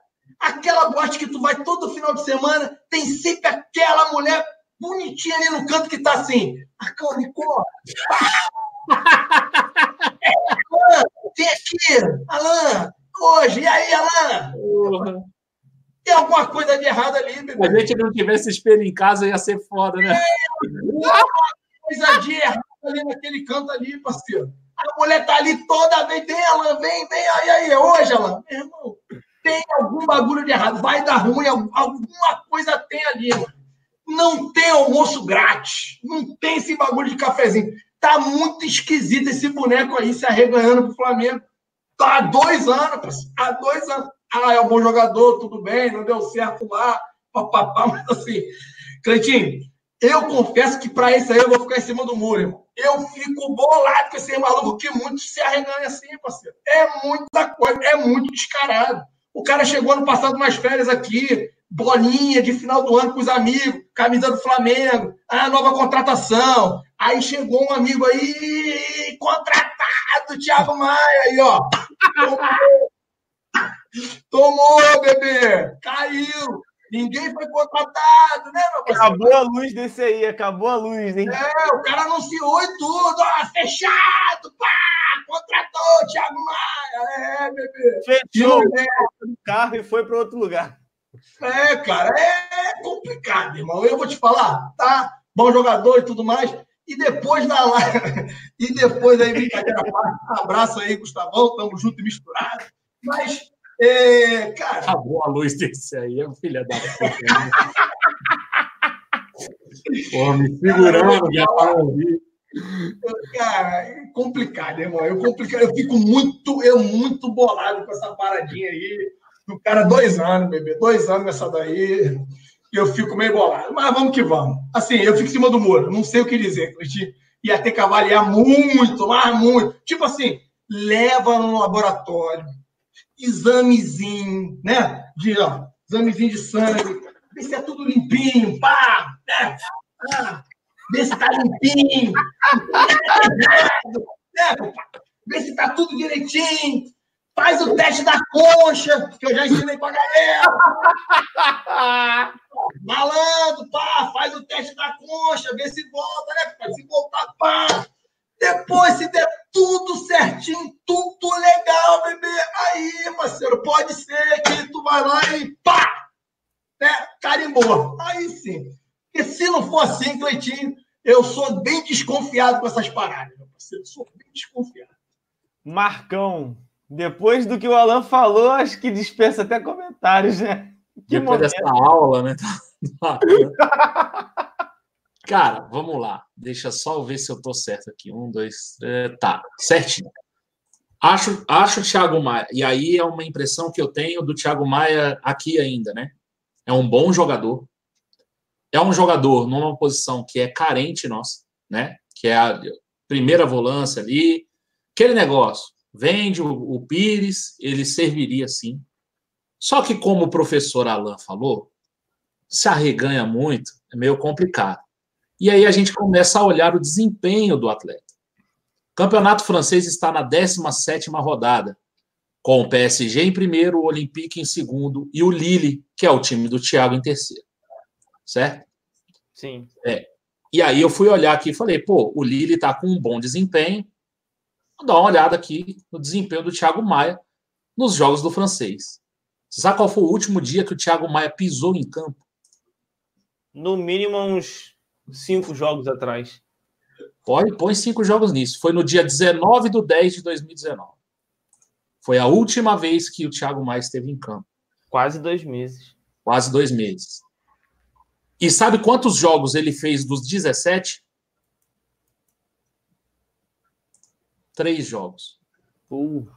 O último jogo, esse jogo do dia 19 do 10, sabe quantos minutos ele atuou? um minuto. É aquela, é aquela substituição para acabar o jogo. O time estava ganhando e tal, botou o cara para acabar o jogo. Então, tá meio complicado. Tá falando que ele jogou pela Champions agora, no último jogo. Ele jogou o último jogo pela Champions, ele jogou 66 minutos na derrota para o Chelsea 2 a 1 É isso aí. Ele jogou. Então, assim, ele esteve presente no dia 11 de 8 de 2019 ele jogou 34 minutos contra o Nantes, primeira rodada do Campeonato Francês. Na segunda rodada do Campeonato Francês contra o Amiens, ele jogou no dia 17 do 8, ele jogou 10 minutos. E ele joga no dia 19 do 10, na décima rodada, contra o Toulouse, ele joga um minuto. Se você somar os minutos dele, sabe quantos minutos dá de jogo no Campeonato Francês? Exatamente 45. 34 num jogo, 10 no outro e um no outro. 45 minutos. Vamos tentar fazer justiça, Marqueto, porque assim, eu brinquei com esse negócio todo. Pega o Gerson antes de vir para o Flamengo, faz essa mesma compara comparativa que você fez agora. Só para tirar fazer. uma. Posso fazer, peraí. Só para tirar a prova dos 10. E aí, com relação. Mas espera um pouquinho só, então. Vou, vou, fazer. Tranquilo, não, tranquilo. Com relação ao que o Marcão falou, dá aí... muito a entender porque ele está se arreganhando. Ele quer jogar, meu irmão. É, isso é fato. Ele quer sair fora. Ele quer sair fora. Ele, tá, ele pode estar feliz por estar no Lille, mas insatisfeito por não estar jogando, não ter oportunidade. E aí, cara, justifica-se todo Vou de novo fazer a analogia da menina. A menina tá lá toda vez lá, na, na boate, não sei o quê. Ela tá, ela tá há dois anos lá tentando, se arreganhando para mim. Ele quer jogar, não é? Ela também quer cruzar. Mas ela pode cruzar ali com o maluco da direita, da esquerda, né, pai? O maluco da frente. Mas porque só quer cruzar comigo, bebê? Tem que abrir o olho, irmão. Tu tem que ficar mais esperto. Porque senão a gente acaba indo no cartório e tu quer labrar. É, lá, é, tem que ficar mais esperto nessas paradas, Cleitinho. Fala comigo que eu te lambe, já te dei essa dica. E aí, enquanto o Marcão procura ali, eu anotei alguns nomes aqui de jogadores rapidinhos. E vou ignorar o lado, tá? Estou ignorando se é esquerda, se é direita, mas assim, dos rapidinhos, vejam a minha lista. E veja se agrada vossas senhorias. Rony, Atlético Paranaense. Michael, Goiás. Soteudo, Santos. Keno, que está lá fora, não sei nem onde está. Roger Guedes, o problemático, e Marinho. Um, dois, três, quatro, cinco, seis. Dos tá seis Jazeera. Keno está no Al Jazeera. Al Jazeera. Dos seis rapidinhos aqui, quais vocês acreditam ou você acha, Cleitinho, que teria mais a ver com o Mengão 2020? Marinho, e aí explico por quê. Lado direito, acho viável. Michael, não. Goiás está querendo só 50 milhões no cara. Não vale 50 milhões, com todo respeito. É um bom jogador, mas não vale o investimento. Ponto. Não, não, vale. não valores, porque a gente não sabe. Exemplo. De todos esses aqui, o meu preferido aqui dessa lista que eu fiz seria o Keno, que joga pela direita. É um setor que a gente tem carência, tá? Eu gosto muito do Keno. O Marinho não me agrada tanto. O Roger Guedes, ele atua, se eu não me engano, mais pela esquerda, e para mim ele é problemático com relação a grupo. É um cara extremamente vaidoso, né? Não sei se daria liga no elenco e da forma que o Flamengo está, botar Sim. essa pimenta toda, né? O Soteudo, eu acho que assim, muito difícil. O Michael seria uma aposta, e aí eu estou ignorando os valores. O Rony fez uma grande temporada pelo Atlético Paranaense. Então, desses velos, vamos botar assim, velocistas aqui, o nome que mais me agrada aí dessa listinha que eu fiz foi o Keno, galera. É, o Keno também é uma boa. Gosto também do Roger Guedes, mas fico meio receoso. O time tá, tá bem. Agora, Felipe Luiz elogiou o, o estilo do jogo do Marinho. Ele estava na, na, entrevista com o Ale Oliveira, ele fala do estilo de jogo que é parecido com o que o Salah faz, que é o jogador que consegue parar na frente da, do, do jogador adversário e ir de, por exemplo, 0 a 100, vamos dar um exemplo assim, e de 0 a 100 muito rápido. Então é um jogador muito difícil de marcar e que consegue variar muito a forma de jogar durante a partida. Pensando na forma que o Jorge Jesus joga hoje, eu vejo o Marinho se encaixando bem. Não é o melhor dos jogadores dessa lista que você falou. Inclusive, acho o Michael melhor, acho o Rony muito melhor.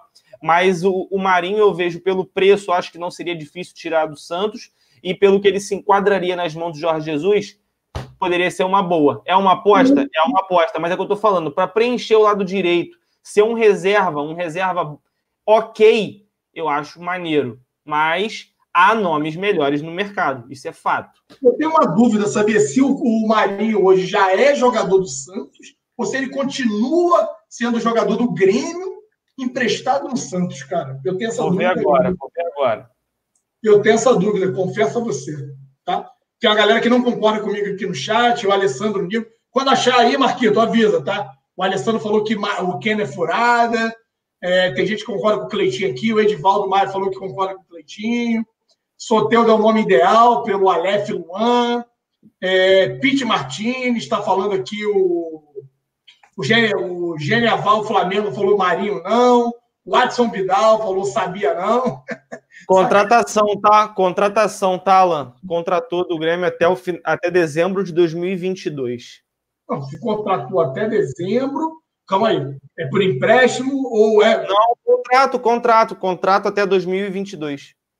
Então, tá, então virou jogador.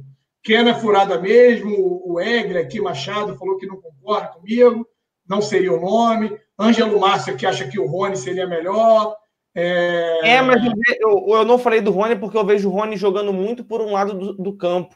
E eu peguei um trauma de jogador do Atlético Paranaense depois do Cirino, cara. Eu não sei se o Rony. Porque o Rony explodiu agora. Eu não sei se ele vai conseguir fazer um mesmo ano que teve esplêndido como foi o de 2019. Então eu fico um pouco preocupado. O Marinho, por mais que não estivesse jogando bem no Grêmio, ele fez uma boa temporada no Santos, conquistou o Sampaoli, então ele já tem um pouquinho dessa, desse jeito é, que o Flamengo joga, ele já tem um pouquinho isso já instaurado nele, e ele também fez uma boa temporada no Vitória, então não é um jogador de lampejo, eu diria. É um jogador que, num time organizado, ele consegue aparecer bem. E é por isso que eu acho que seria maneiro. Eu, quando, ele saiu, quando ele saiu do Vitória e foi lá para fora, eu já queria que ele tivesse vindo do Flamengo naquele ano, se não me engano, foi 2018 ou 17. Eu já queria ele naquele ano, assim como eu também queria o Keno, quando ele saiu do Santa Cruz e foi para o Palmeiras. Eu acho que são jogadores baratos que valem a aposta e que poderiam vingar muito bem num time organizado como é o do Jorge Jesus hoje. Pintaram dois jogadores aqui, ó. O Matheus aqui falou o nome do Xará. É Xará? É o Xará? É Xará, do... tá no Atlético Mineiro. É o que está no Atlético Mineiro lá, que é do time da é, É, rapidinho, aqui, foi contratado, é o Xará. E falaram do De La Cruz também, que joga pelo River. Né? Isso. É, o De La Cruz também é um bom nome. Marquito, achou aí, Marquito? Deve ter já achado. Pra gente, a gente fechar, então, porque já batemos duas horas de live aí, já. Foram, foram 34 jogos no, no campeonato de, de 38 rodadas. Ele fez 34 jogos, iniciou 25 e entrou em 9. As duas que tiveram, que ele teve fora. Uma ele estava suspenso por cartão e a outra ele foi um suplente não utilizado e ficou no banco ficou no banco uma partida só. Esse foi o campeonato, o campeonato que ele fez pela, pela Fiorentina. Três gols, três assistências e oito cartões amarelos. Compara com o Thiago Maia, né, rapaz? Não, nem se compara, é completamente diferente. Estava completamente na ativa lá na, hum. lá na Fiorentina e veio por. É, o Thiago Maia também se né, né? Veio porque quis, se a gente ouvir as entrevistas dele, do pai dele, você vê que o moleque veio porque queria jogar no Flamengo. Né? E outro, ele não sai. O Marcão lá, que é o pai dele, Sim. já falou que não sai. O Thiago Sim. Nascimento é membro do canal. Falar em membro do canal Zona Rubro Negra, ele fala que ele teve uma fratura séria há pouco tempo. Acha que, acho que ainda está lesionado. Obrigado, ah, Thiagão. verdade. Teve mesmo, teve. Então, e aí agradecer o Thiago Nascimento. E lembrando vocês que são né, membros do canal Zona Rubro Negra. Em janeiro, janeiro está chegando, vai ter o primeiro sorteio dos membros que já completaram três meses de vida útil aqui do canal Zona Rubro Negra. Então, aguardem que os sorteios vão iniciar, né, Cleitinho? Sim, com certeza. Vão iniciar a todo vapor. Janeiro está aí, então pessoal que já está aí, membro do Zona Rubro Negra desde o início, aí fortalecendo a gente, vai poder começar a participar. Se você ainda não é membro, participe que os sorteios vão ocorrer sempre de dois em dois meses aí para a galera poder participar. Vai ser bem bacana. antes que fechem o nosso último centro de lazer, pelo amor de Deus. É.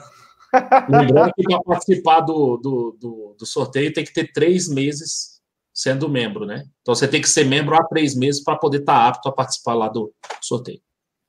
Exato. Antes da gente fechar o. A, a Mimete da Silva falou aqui, ó. Como vir o membro? Tem aí um seja membro aqui embaixo do vídeo. Aqui embaixo, do lado do inscrever-se. Só isso, exatamente. O Maurício Soares, tadinho, acho que ele tá, tá aqui desesperado perguntando o que, que a gente acha do Marco Ruben. Para fechar então aí as contratações e a gente continua. Vai ter. Vai acabar os campeonatos, gente? Isso é o que mais vai ter.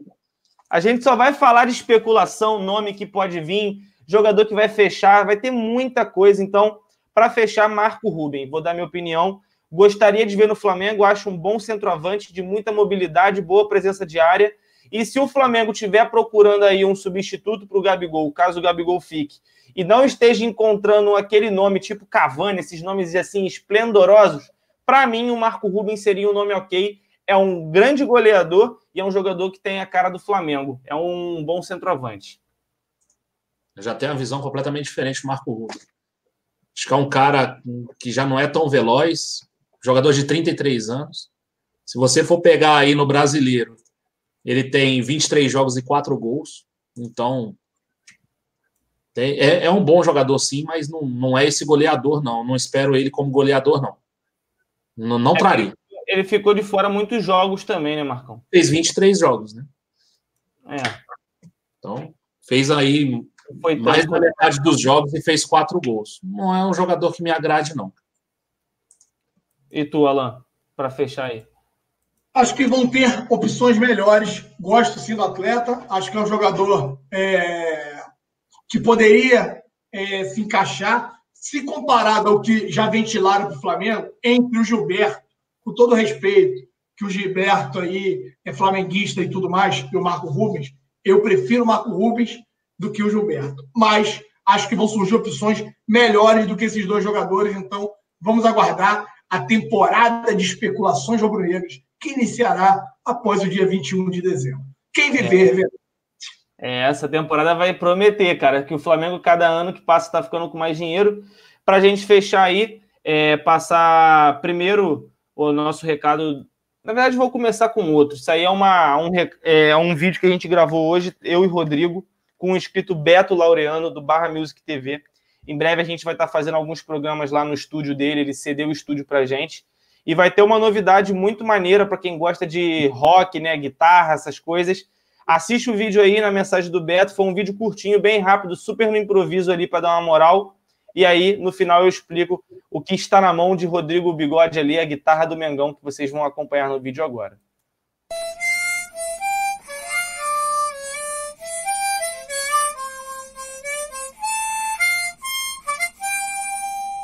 Isso aí, galera. Tô aqui com meus ídolos, cara. Rodrigão e Cleiton aqui. Que honra receber vocês aqui. O melhor canal de Flamengo que já existe nas todas as galáxias. E aí, Rodrigão?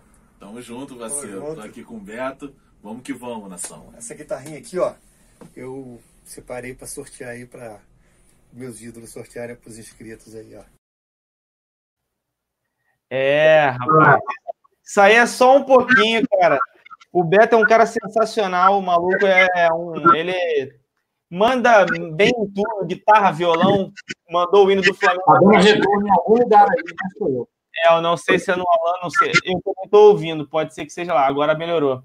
A guitarra que o Beto mostrou ali, que estava na mão do Rodrigo no final do vídeo, ele deu para o Zona Rubro Negra sortear quando chegarmos aos 100 mil inscritos. Então, o Zona, quando chegar na marca aí, que a gente espera chegar o mais rápido possível, né? Se Deus quiser, de 100 mil inscritos, a gente vai sortear aquela guitarra do Flamengo especial, totalmente personalizada. Então, com certeza, muita gente aqui no chat gosta, é, admira, às vezes não sabe nem tocar guitarra, algum instrumento. Eu não sei, por exemplo, mas se eu vejo um sorteio desse, com certeza eu ia participar, porque para botar na parede da sua casa, para virar até um objeto maneiro, para expor né, na sua residência, é fantástico. Pelo menos eu acho top. Se eu puder participar, eu vou conversar com o pessoal para ver se eu consigo. Mas.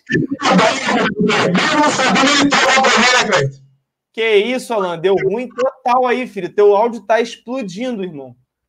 Deu ruim aí, cara. Deu ruim completo. É. Não, nessa não, é a outra. É, e aí, cara, mandar um abraço pro Beto aí. Muito obrigado, recebeu a gente lá no estúdio dele hoje. Em breve a gente vai fazer muitos programas lá é, gravados com a galera do Zona. Vai ter também participação de alguns convidados especiais. Vamos fazer entrevista. A gente tem um projeto bem bacana pela frente. Então, agradecer muito pelo Beto ter cedido um espaço. Tá dando retorno ainda, Alan. Não sei o que aconteceu, não, cara. Do nada ficou ruim. péssimo. Péssimo mesmo, cara. Tenta falar aí, Alan. Vamos ver.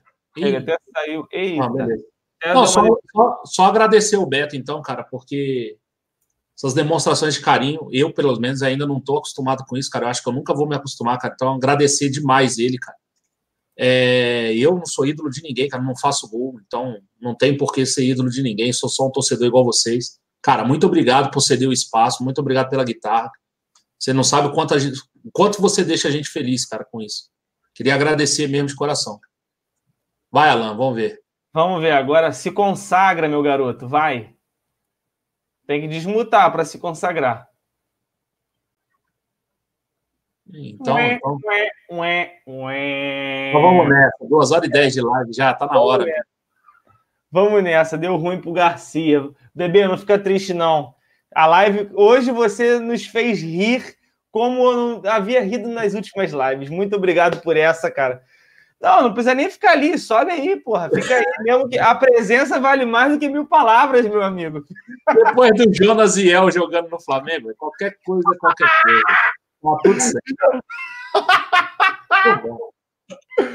Sensacional, Marcão. Valeu, obrigado pela presença, irmão.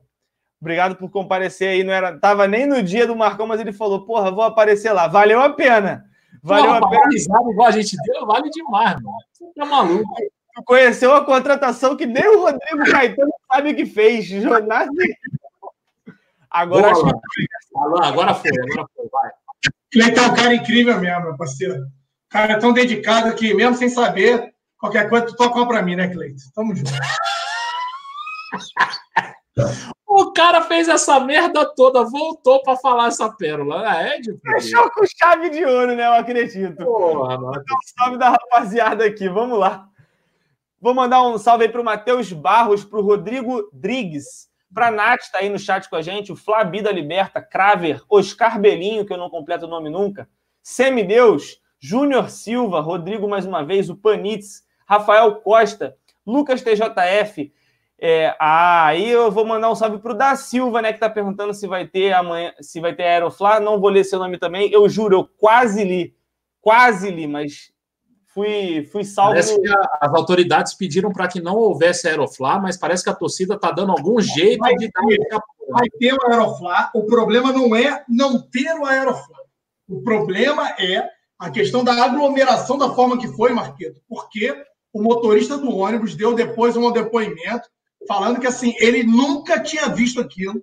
Ele estava muito preocupado em, em atropelar alguém. E o Cleito está ali sendo cutucado pela patroa por favor, dona Gabi, não cutuque. Não, não é por isso, não. Eu tô comemorando uma parada que ela me avisou aqui. Ah, então tá. Não cutuque mais do que é meu aí atrás, por favor, dona Gabi. ah! Não cutuque no que não é mais, não lhe pertence mais, tá? Por favor papel assinado para eu ter certeza que é seu. Meu irmão, mas essa parada tá errada. Tá aí na leilão agora. Tá errado é. isso, meu irmão. É, tá, tá, tá, Quarto ofício aqui no Recreio dos Bandeirantes. Quarto ofício do Recreio dos Bandeirantes. Nós já despachamos. Eu larguei até lá dentro do Paris Café, porque quando der um ruim, eu vou botar o do Cleito Parrolo lá para eu fazer um dinheirinho para mim, né? Então prepare. ali de noite. Como assim, é cara? Tá... Como assim, cara? Que merda é essa? Meu irmão, essa história tá levando um rumo que não tá sendo bom para mim. É meu, porra, de mais ninguém, cara. Era seu, bebê. Acabou isso. É, vamos, é melhor fechar, né? É melhor fechar para não acabar me ferrando mais. O nego já tá, já tá a leilão daqui a pouco, vai fornecer para alguém do chat. Rapaziada, muito obrigado por essa live. Tamo rindo do início ao fim. Espero que vocês tenham gostado. Deixa o like, se inscreve no canal, ativa o sininho para receber todas as notificações. E nos vemos amanhã, mais uma vez, às 22 horas aqui, na minha, na sua, na nossa Zona Rubro Negra. Valeu, rapaziada. Tamo junto. Fui!